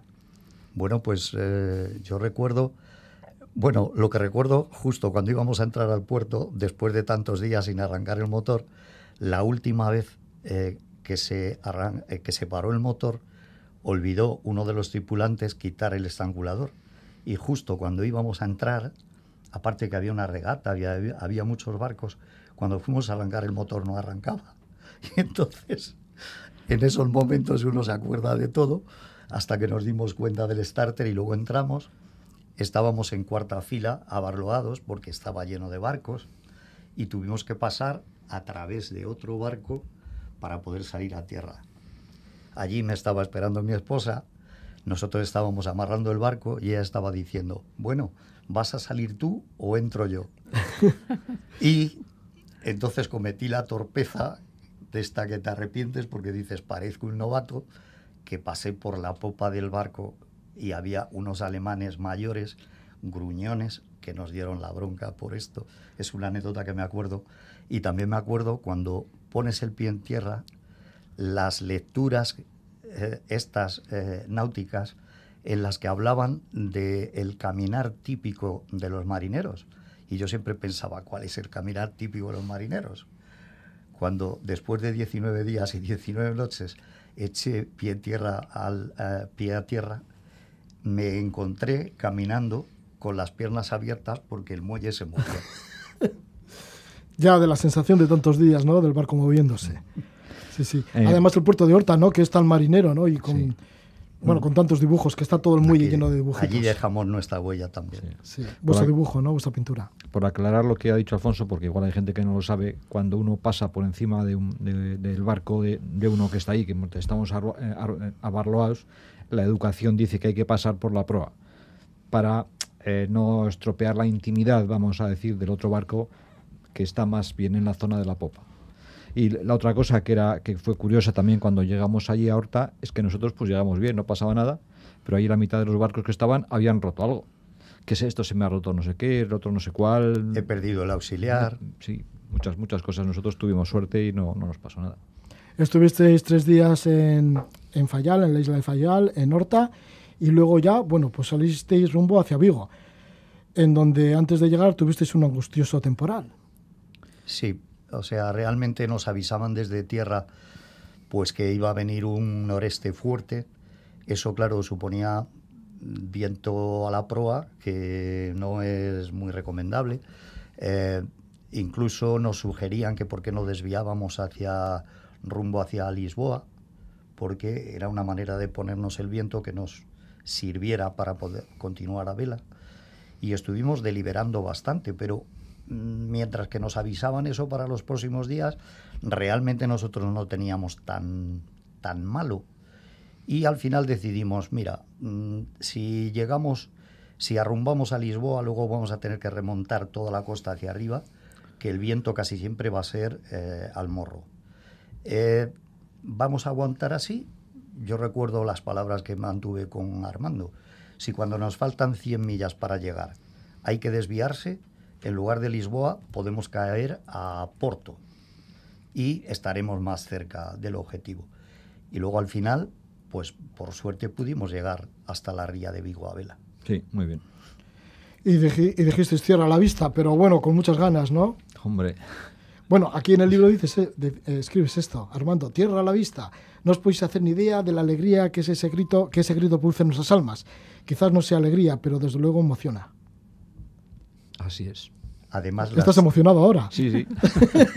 además, eh, además, las chicas en el puerto al que entramos, eh, en Bouzas, las chicas habían desplegado una pancarta. Bienvenido, Luzula. Sí. Bueno, pues había llegado el Luzula, ¿no? Habías conseguido cruzar el Océano Atlántico. Pero todavía os quedaba llegar hasta Laredo, en Cantabria. Ujú. Bueno, ya Que era el punto final. Esa navegación ya fue más tranquila, íbamos de puerto en puerto, con eh, cenando todos los días tranquilamente, en, eh, o, o todo- todos, de lo que- paramos todas las noches, ¿no? Igual una. Eh, No, al final desde Cariño mm, vimos que nos iba a entrar viento del este de, de frente.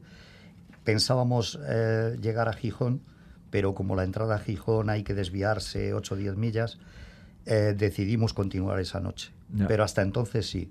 Eh, recalamos, que yo recuerde, en Portosín, luego en, eh, ¿cómo se llama esto de los encajes? em, eh, el bolillo, sí. Camariñas. Camariñas. Camariñas, eh, y luego ya pasamos a Cariño y de Cariño a Santander. ¿Cómo son las noches en el medio del temporal? Cuando estabais llegando a Vigo. ¿Cómo, cómo se sucedían las noches?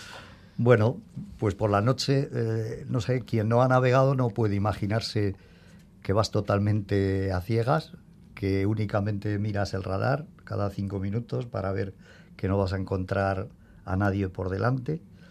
Y, y- y si está realmente mal tiempo y tienes olas grandes, pues tienes que ir realmente concentrado en lo que vas haciendo para que el barco no se te atraviese. Es decir, No sé, yo creo que no te acuerdas. Había un ruido ensordecedor, venían unas olas monstruosas.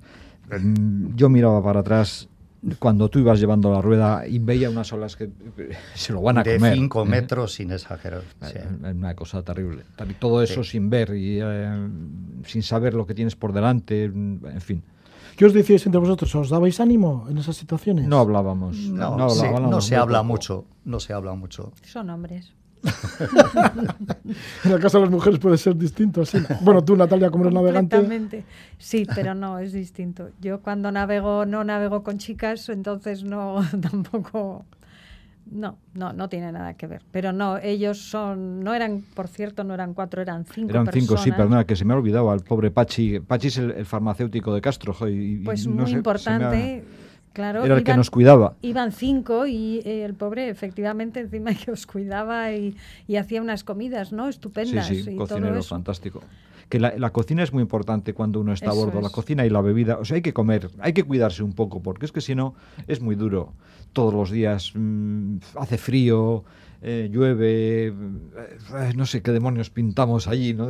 Pero bueno, cuando... ¿Por qué cuando- habré venido? ¿por qué, habré- qué haré yo aquí? ¿Qué no? hago yo aquí? Pero luego te pones una, una comidita rica, un vinito bueno y tal, y se te pasa todo. y esto de lo que has nombrado antes, Alfonso, de que estás cansado y dices, bueno, ya no voy a poder superarlo más, pero sin embargo sigues, sigues hacia adelante, Sí, y además... eh, la a pesar de esas olas de 5 metros, de que seguramente no habéis dormido, de que Claro. al día siguiente iba a suceder lo mismo. Claro, pero, pero tienes una especie de resignación. Es que tengo una frase de, de Patrick O'Brien, ya sabéis, el, de, el autor de esa novela que tiene 20 tomos, eh, en la que está, eh, se ha basado la película de Master and Commander. Mm. Entonces tiene una frase para mí que después de que esta gente ha pasado el Cabo de Hornos, han perdido un hombre, el barco está medio destruido y tal. Entonces tiene una frase el autor que, mm, que yo recuerdo siempre y es que dice, los hombres de la mar ante lo inevitable desarrollan una especie de resignación muy parecida a la paciencia. Creo que no tiene desperdicio. Es, Sí. es eh, cuanto antes decías, hablabais mucho. Es que no hace falta hablar mucho. Cuando él de noche me reclamaba y decía, Enrique, llama a Malera que es algo que no aguanto más. Cuando yo salía, Armando no me tenía que decir nada, porque yo veía de frente venir las olas y él se iba a descansar un poco y yo me quedaba a la rueda. Entonces, no hay mucho que hablar, lo entendemos qué es lo que pasa. Finalmente llegasteis a Vigo y a Laredo sanos y salvos. Y esto se cuenta en el libro Rumbo a Levante, cruzamos el Atlántico. Estamos con su autor, con Armando Aguilarte, uno de los tripulantes, bueno, el patrón del barco, del Luzula, que es el protagonista de, de la travesía de este cruce del Atlántico desde la isla de Santa Lucía hasta llegar a Cantabria. Y también estamos con uno de los tripulantes, Tripulantes. el segundo de a bordo, que es Alfonso Valera, que llega de Murcia, que está estos días por aquí, por el País Vasco, y tiene la gentileza de acercarse a este programa Levando Anclas. El Luzula, que sigue navegando, que se encuentra ahora en Martinica. Sí, allí dejamos el, el barco en la época de huracanes y nos, nos venimos para casa. Y entonces el, el barco está allí, allí nos lo cuida una, una persona. Y eh, bueno, pues en enero, cuando tengamos clientes y tal, pues nos volveremos allí para iniciar una nueva, una- las nuevas aventuras del, del 2019. Natalia, que pues, hacéis charter, ¿no? Durante de enero Sí. pues hasta abril, mayo y así. Sí, eso En el sí, Caribe. depende. Mayo, junio incluso. En junio empieza oficialmente la temporada de huracanes, entonces pues preferimos no estar por allí. Pero bueno, eh, que, es la, que sea la temporada no significa que sea obligatorio que haya un huracán. Entonces, bueno, entre enero y junio estamos más o menos sí, por ahí. En la última ocasión, en la undécima campaña, sí que habéis visto lo que ha sido un huracán, ¿no? O bueno, por lo menos Sí. el paso de un huracán Sí. en la isla de Barbuda. Sí. Que no sé si es una de tus islas preferidas para llegar es en velero. una de mis islas favoritas porque eh, la parte de Sotavento, bueno, el sur y, y el oeste de la isla, el sur tiene una playa de arena blanca preciosa, que es eh, Cocoa Point, eh, y después en la parte del oeste hay una playa de arena rosa que me encanta, es maravillosa, no hay es muy raro encontrarse a alguien más por ahí paseando y es, es algo digno de ver ¿Por qué la arena es rosa? porque eh, la arena la forman, hay entre la arena, mejor dicho, la arena es normal, pero, bueno, normal no, es muy clarita, pero tiene multitud, yo no sé por qué extraña razón, hay multitud de pequeñas conchitas, como de almejitas diminutas.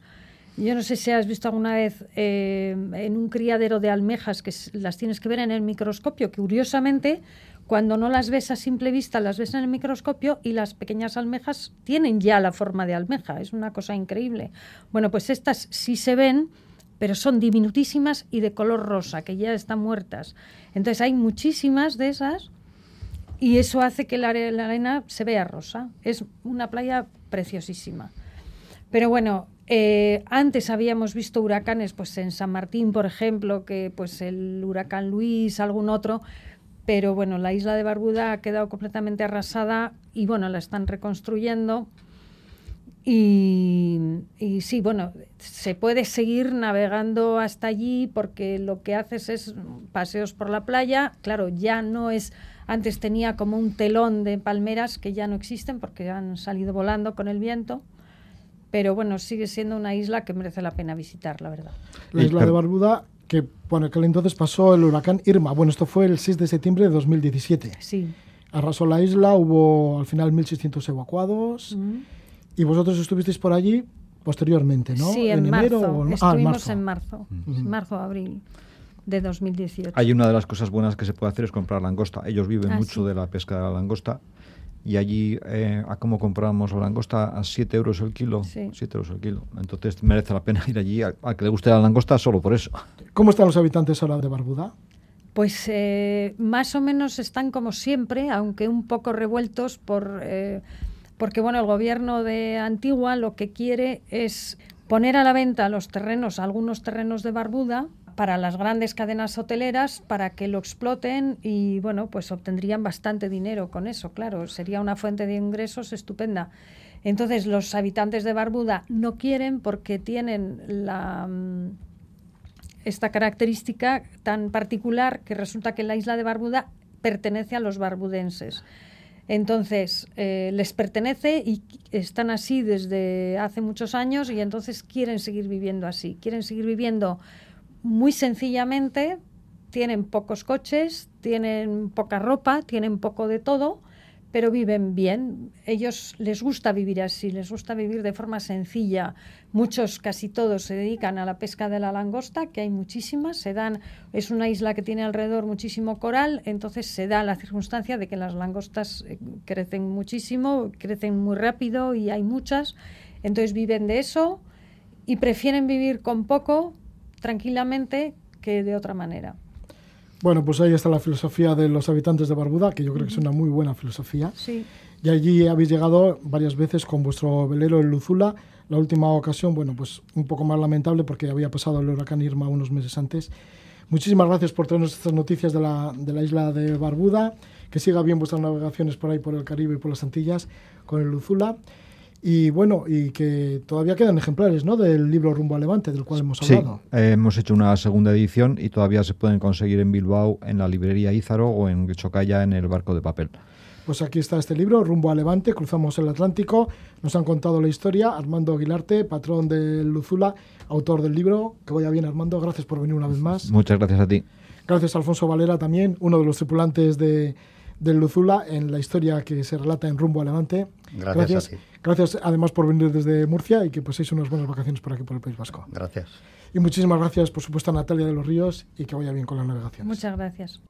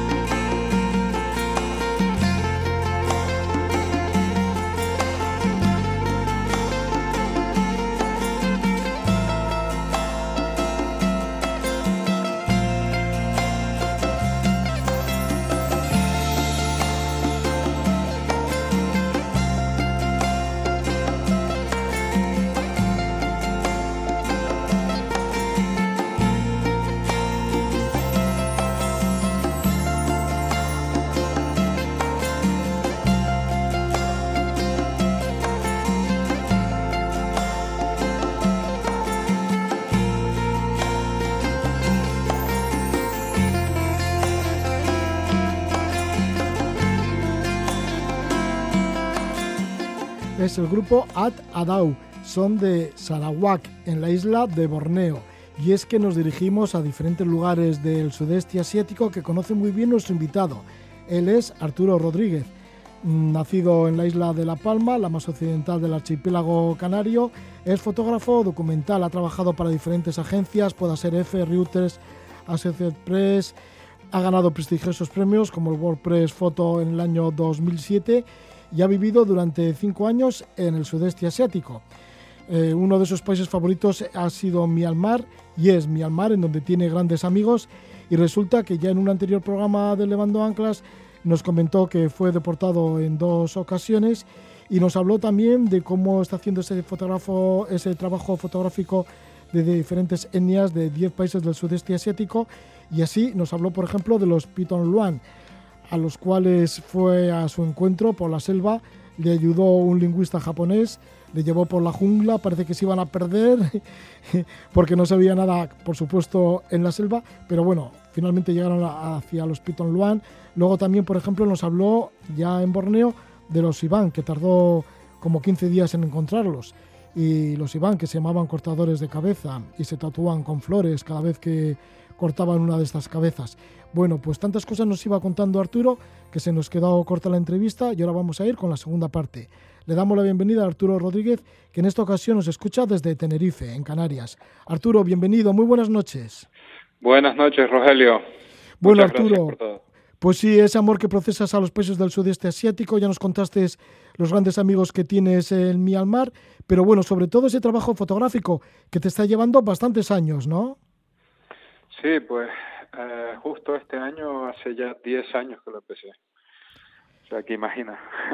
Sí, sí, porque comenzaste en el año 2011 y esos cinco Sí. años que has vivido entre Myanmar y Tailandia, más luego, pues sí que vuelves de nuevo por allí, para el sudeste asiático. ¿Y por qué ese gran interés tuyo por retratar a las diferentes etnias del sudeste asiático? Pues mira, como te comenté, esto empezó con, con Myanmar y, y bueno, poco a poco fue creciendo mi interés por, por estos grupos étnicos que tienen una forma de vida completamente diferente a la nuestra. Eh, muchos de ellos viven pues casi en la edad de piedra. Y es para mí casi como, como viajar en el tiempo, ¿no? Eh, porque te encuentras con, con personas que, como te digo, realmente no conocen la tecnología, eh, viven en una viven felices, pero viven en, en unas situaciones muchas veces que nosotros consideraríamos de eh, infrahumanas, ¿no? Eh, pero bueno, ellos a ellos se les ve se les ve bastante felices por supongo también por el desconocimiento que tienen de- del mundo exterior o porque simplemente tienen una comunión con, con la tierra que nosotros ya hemos perdido al vivir en las grandes ciudades. Y algunas de estas etnias están a punto de desaparecer o han desaparecido, ¿no? Por ejemplo, los Tarón en Myanmar, que deben quedar solo tres y además son hermanos. Sí, señor. Los tarón son conocidos también como los pigmeos asiáticos. Y, bueno, sabes que los periodistas tenemos esa manía de etiquetar eh, las cosas con, alguna referencia que conocemos. Y no tienen absolutamente nada que ver con los pigmeos, sino simplemente que son, son bajitos también, ¿no? Y son tres hermanos, un varón y, y dos mujeres, que, que obviamente aún siguen vivos, pero el hombre tiene unos 74, 75 años y las dos mujeres están casadas con, con personas de etnias diferentes, con lo cual esta etnia obviamente está abocada a la, a la desaparición. En cuanto ellos desaparezcan, pues se acabó. Así han, han desaparecido otras durante la historia, ¿no? Eh, forma parte de, del ciclo natural en realidad. Nadie los ha exterminado ni nada parecido, simplemente pues pues les ha tocado desaparecer en esta ocasión. ¿Cómo llegaste hasta estos tres hermanos de la cultura Tarón, que están allí en el estado de Cochin, al norte de Birmania? Sí, están en el estado Kachin, pero en el norte-norte. Eh, una de las hermanas vive en Putao, que es la, la ciudad más al norte de, de Birmania. La otra vive en, otro pueblo de camino a donde vive su hermano, que vive eh, donde nace el Himalaya, a muchos días de distancia andando. Yo, a ver, depende de la capacidad que tengas para andar y la cantidad de equipo que, que lleves, ¿no? Pero se puede tardar entre, entre tres y seis días fácilmente en llegar a, a donde vive, a donde vive este señor. Y lo mismo para volver. Imagínate yo con el equipo fotográfico y con todo, pues, pues tardé bastante, a pesar de que creo que me mantengo joven y fuerte todavía. Y entonces cuando llegas allí, en donde nace el Himalaya, en la zona de Putao, en el estado de Kachin, ¿qué es lo que te dicen ellos? Y cuando les dices que estás interesado por su cultura y que les quieres retratar, ¿qué opinan? A ver, a ver, este señor vive mm, absolutamente aislado, vive con su, con su ganado allí, en una zona muy agreste y muy poco amigable para el ser humano. Y además no tiene más compañía que, que sus animales. Pero aún así agradeció muchísimo la visita. O sea, yo llegué con, con un guía que, que le conocía a él personalmente, con lo cual ya entras con buen pie, ¿no? Porque porque este señor se fía de, de este guía, porque este guía pues le hace favores a veces, le trae eh, víveres, le, le trae eso, cosas que necesita de, del pueblo, a cambio de, un poco de dinero o de, o de algún animal o algo así, ¿no? Entonces, bueno, al llegar con él allí, eh, pues ya tienes la mitad del trabajo hecho. Y se emociona porque te pregunta, te pregunta cosas sobre, sobre dónde vives tú y es una persona muy curiosa. Imagínate que estás meses absolutamente aislado en la montaña simplemente hablando con tus cabras. O sea, cuando ves un ser humano, eh, pues, pues obviamente tienes interés por saber, ¿no? Y, y colaboró muchísimo y, y, rápido, la verdad. ¿Y en este lugar tan apartado, en dónde paras a las noches? Eh, en medio del camino. O sea, lo que hacíamos era buscar pequeños refugios que suelen tener los pastores y tal, eh, en cuevas o pequeñas construcciones de piedra, y echábamos el saco y la esterilla al suelo y, y ahí y ahí nos acomodábamos. Eh, de cualquier manera fuimos en verano porque en invierno ese camino es para, para montañeros profesionales, obviamente. Nosotros fuimos en verano y aún así la temperatura por la noche caía por debajo de los cero grados. O sea que teníamos que hacer fuego porque si no allí, vamos, nos quedábamos pajaritos, como decíamos aquí. Sí, pues esto, en donde nace el Himalaya, al norte de Myanmar, con los Tarón. Pero también has estado con los Manik, que están frontera de Tailandia con Malasia. Estos viven en la jungla y son de lo más extraño, ¿no? Porque sí que son como muy... Joder, Sí, pues muy, muy antiguos. Sí, los Manik no, no he estado nunca con ellos, los llevo Ah. persiguiendo desde estos 10 años. Los Manik Ah, son ujú. un, un grupo supuestamente emigrado de, de la zona australiana, son, son negros de piel, como algunos otros eh, por la zona, pero, pero en el continente son los únicos, los únicos negros realmente. O sea, como los aborígenes, como los sí, aborígenes de Australia. sí. mm. y tienen unas facciones muy parecidas, pero, pero no exactamente. Y estos he intentado localizarlos infinidad de veces, eh, con un antropólogo incluso de, de la Universidad de Bangkok, pero están un poco como ocultos por el gobierno. El gobierno no les interesa que se hable demasiado de ellos porque son ciudadanos, no son ciudadanos ni malayos ni tailandeses, con lo cual es un problema para ellos no tienen derecho a nada, no tienen derecho a educación, ni, tienen derecho a la ciudadanía, con lo cual no pueden votar, no pueden hacer nada. Entonces el gobierno lo tiene como un poco tapado, al igual que que el, que el gobierno malayo hace con, con esos y con otros grupos étnicos como los del estrecho de, de Johor, por ejemplo, que estos también pertenecen a, a un gran grupo que se suele conocer como los Sea Gypsies, que en realidad son descendientes de los Orang Asli, que en malayo significa primeros pobladores. Entonces, de, este gran grupo de los Orang Asli forman parte los Manik, forman parte los Moken o Salón de Birmania, los Bajau de Filipinas, los Cham de Camboya. Se han ido cambiando los nombres eh, dependiendo del lugar y, y de la lengua local, pero todos tienen una misma una misma raíz. Son, excepto los Manik, que son, digamos, los más primitivos, son cazadores recolectores todavía, todos los demás son musulmanes, tienen una cultura muy, muy parecida, a pesar de que se llaman de diferente manera, como te digo, dependiendo de, de cada país. ¿no? Sí, por ejemplo, los Bayao, que los has nombrado, son los nómadas del mar y son conocidos por, pues, por Filipinas, sobre todo, ¿no? Aunque también están por Indonesia. Exacto. En la ciudad de Cebú, Cebú es una isla bastante turística de, de Filipinas porque es bastante segura, bastante tranquila y tiene unas playas espectaculares. Y en el mismo Cebú hay un barrio tremendamente deprimido donde hay diferentes eh, poblaciones de diferentes grupos étnicos y tal. Uno de ellos son los, los Bayao. Es una, una zona, mm, digamos, con palafitos construida sobre el delta de un río. Y estos tienen la peculiaridad, mm, como eran nómadas, eh, estaban acostumbrados a no usar ciertas cosas que nosotros usamos hoy en día, como plásticos, etcétera, etcétera. Entonces todo lo que ellos consumían en sus barcos lo tiraban por la borda a la hora de limpiar el barco. ¿Y qué ha pasado? Que se han asentado en, un territorio, han dejado de moverse y no tienen inserto en su cultura eh, el hábito de, guardar la basura en un, en un lugar concreto para luego deshacerse de ella. Y este sitio donde están en Cebú es básicamente un vertedero donde ellos viven. La primera vez que los vi digo, pero esta gente, ¿por qué se ha venido a vivir a un vertedero? Y no, o sea, el vertedero lo han convertido ellos. O sea, ellos llegaron a un sitio maravilloso en el delta del río y han convertido todo su entorno en un vertedero gigantesco. O sea, no, no se ve, Rogelio, ni siquiera el agua del mar.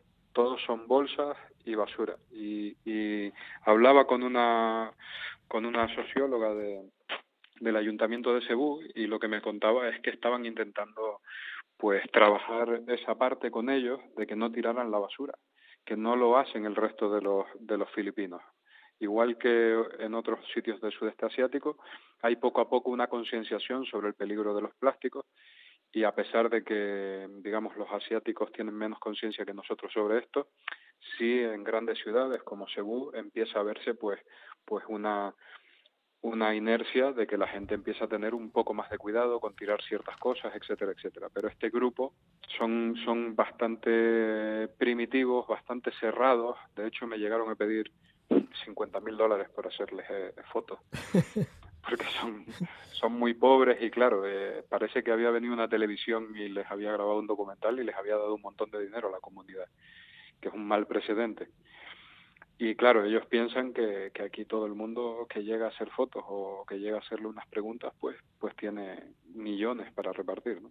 Al final llegamos a un acuerdo y les, les llevé pues comida, les llevé un montón de cosas, pero pero no tuve no tuve que pagarles. Que normalmente eso suelo hacerlo, ¿no? Mm, Llevar algo de obsequio para para esas personas a las que luego yo voy a sacar algún beneficio de ellos, como su imagen y su historia. Normalmente nadie me pide dinero, pero pero en este caso me ha pasado muy pocas veces y este ha sido uno de ellos. ¿no? Bueno, pues estos son los Bayao, en la isla de Cebú, en Filipinas, los llamados nómadas del mar. Y estamos con Arturo Rodríguez, que es fotógrafo documentalista, es de Canarias, nacido en La Palma y ha vivido durante cinco años en el sudeste asiático. Y realiza un proyecto que lleva ya diez años en él sobre las diferentes etnias del sudeste asiático, de 10 países del sudeste asiático. Y así, pues, por ejemplo, estábamos hablando de, de diferentes etnias, pero mm, si te parece, también nos vamos a acercar a la isla de Borneo y a un país como Brunei. ¿En Brunei qué te has encontrado? Porque sí que también has sacado muchas fotografías de Brunei y de las gentes de Brunei y de sus costumbres. Pues mira, Rogelio, eh, yo llegaba con bastantes prejuicios a, a Brunei porque porque obviamente es un sultanato, eh, hay un dictador que bueno que pone las normas a su antojo y yo llegaba con la sensación de que bueno de que a lo mejor incluso pues nos podrían estar vigilando a ver qué estábamos haciendo y, todo esto, ¿no? Eh, lo primero que me ocurrió nada más llegar eh, es que empecé a enterarme de ciertas normas que, que me parecían absurdas, como que, que está prohibido fumar, está prohibido beber, está prohibido darle la mano a tu pareja si no estás casado, no puedes dormir en la misma habitación de hotel, bueno, una serie de cosas, ¿no? Y lavando la ropa, porque venía de Sarawak, eh, de Malasia, lavando la ropa en una lavandería, me encontré con un, con un chico y le pregunté que si conocía a alguien que hablara inglés y que nos pudiera eh, ayudar eh, en todo este proyecto que estábamos haciendo. Y de repente el tipo se ofrece a llevarnos por todo el país y yo digo, bueno, este querrá algo a cambio, me imagino, ¿no? Le pagaré o algo así. No, no, el tipo estuvo con nosotros una semana entera llevándonos de punta a punta del país sin pedir absolutamente nada a cambio. Yo tuve que insistir muchísimo para que me dejara pagarle la comida y el hotel. Y en una de estas nos cruzamos pues con, con una serie de personas vestidas en traje tradicional y era una boda. Entonces nos metimos allí en la boda, pedimos permiso, toda la historia. Y yo venía con esta matraquilla del tabaco, de que no se podía fumar, no había traído tabaco y, yo no podía fumar. Y cuando me, me doy cuenta, se separan los hombres hacia un lado, las mujeres hacia otro, en el momento de comer, y todo el mundo empieza a sacar tabaco. Digo, pero esto, a ver, aquí estaba prohibido, además con pena de cárcel, ¿no? Y resulta que, bueno, es como, al final, como to- en todos los países, ¿no? Eh, desde fuera te parece aquello como, una cosa terrible, que lo es, ¿eh? Es un, es un sitio con unas normas súper estrictas. Pero cuando estás dentro, las cosas funcionan de manera diferente. La gente es tremendamente amable. Yo me he llevado amigos de allí, con los que sigo en contacto hoy en día, y en otros países, en principio, más amables. Pongamos el caso de Camboya, he tenido muchas peores experiencias con, con la gente de la calle. Y sin embargo aquí me, pues me he llevado amistades, me he llevado gente que me ha ayudado desde el principio sin, sin pedir nada, ¿no? Es cierto que es un país más rico y es más fácil que, que no te pidan dinero como puede pasarte en Camboya, ¿no? Y eso también influye muchísimo. Pero, pero bueno, eh, finalmente yo me llevé un, un maravilloso recuerdo de Brunei, a pesar de lo que significa ese sultanato y, y Sí. la vida en ese país, ¿no? Ya con todas esas prohibiciones y entre ellas, Claro. pues bueno, que estaba, prohibi- que prohibido fumar y vender tabaco, también alcohol, por supuesto. Y ahí estabas tú que necesitabas fumar y de repente cuando te metiste en el tema de la boda viste que todo el mundo estaba fumando. Sí, sí, acabaron llevándome a casa de un traficante para comprar tabaco. O sea.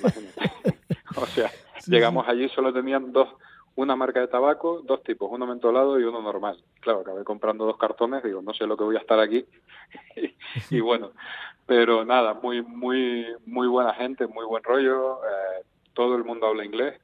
que eso es una cosa también que me, que me sorprendió. Sabía que en Malasia se hablaba bastante inglés, Singapur por supuesto, pero sí me sorprendió que en un país en principio tan cerrado eh, se hablara inglés con una fluidez tan, tan grande y, y todo el mundo en la calle, ¿no?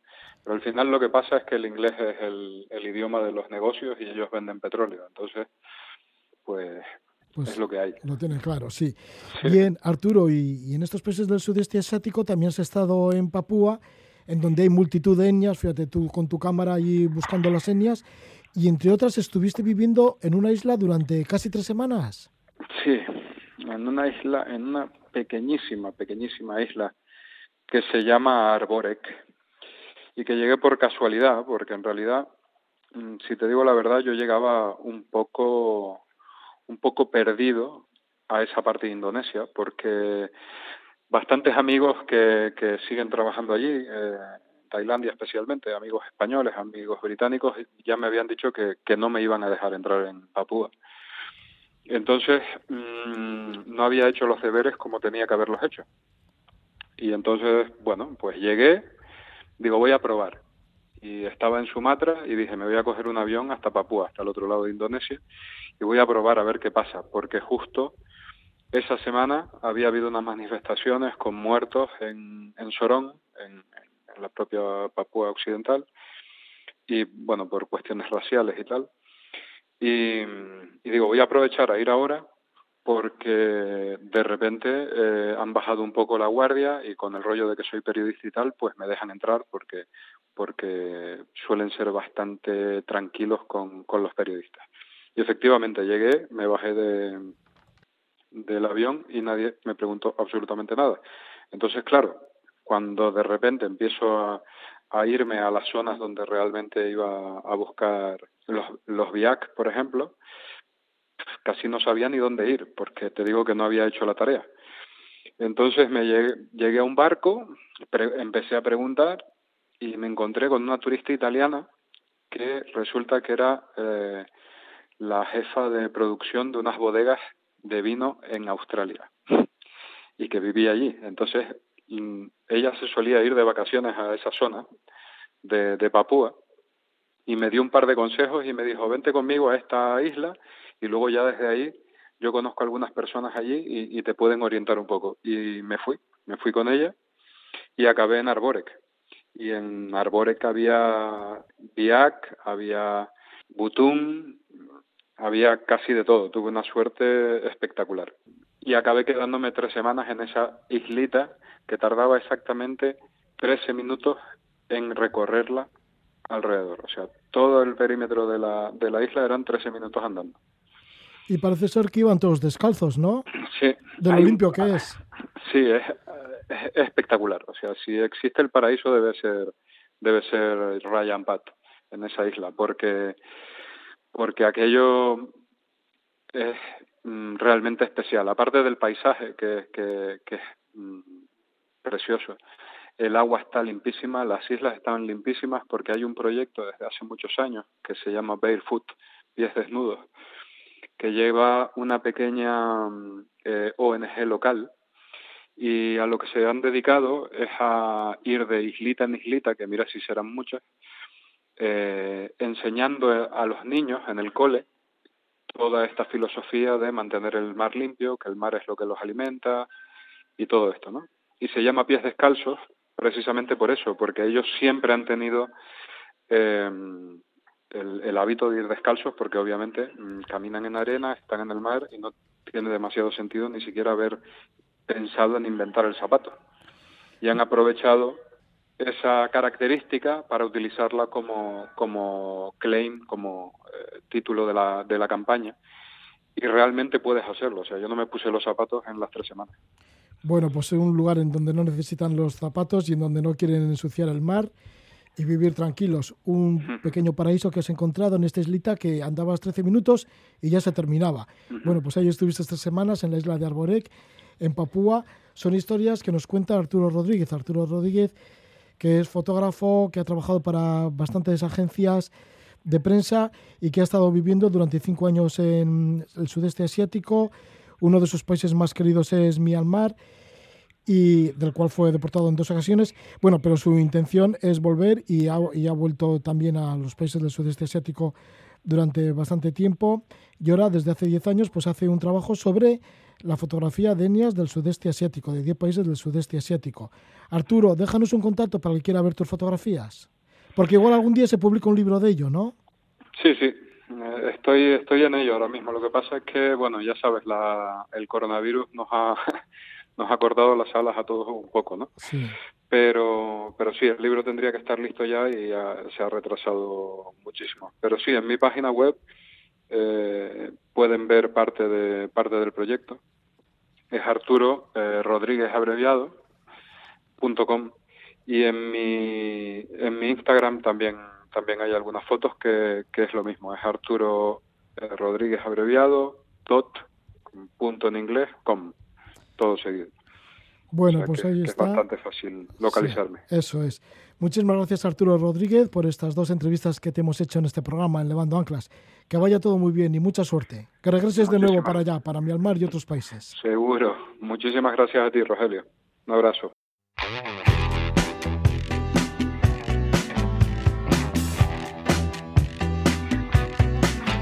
Desde Tenerife nos ha hablado Arturo Rodríguez, fotógrafo de etnias del sudeste asiático. Este ha sido el capítulo segundo. Dos conversaciones largas con Arturo Rodríguez para que nos cuente tanto y tanto que sabe de las gentes originarias del sudeste asiático. Y ahora vamos a escuchar la música de Joel Saracula. Con ello, desearos que tengáis dulces sueños. Que vaya bien.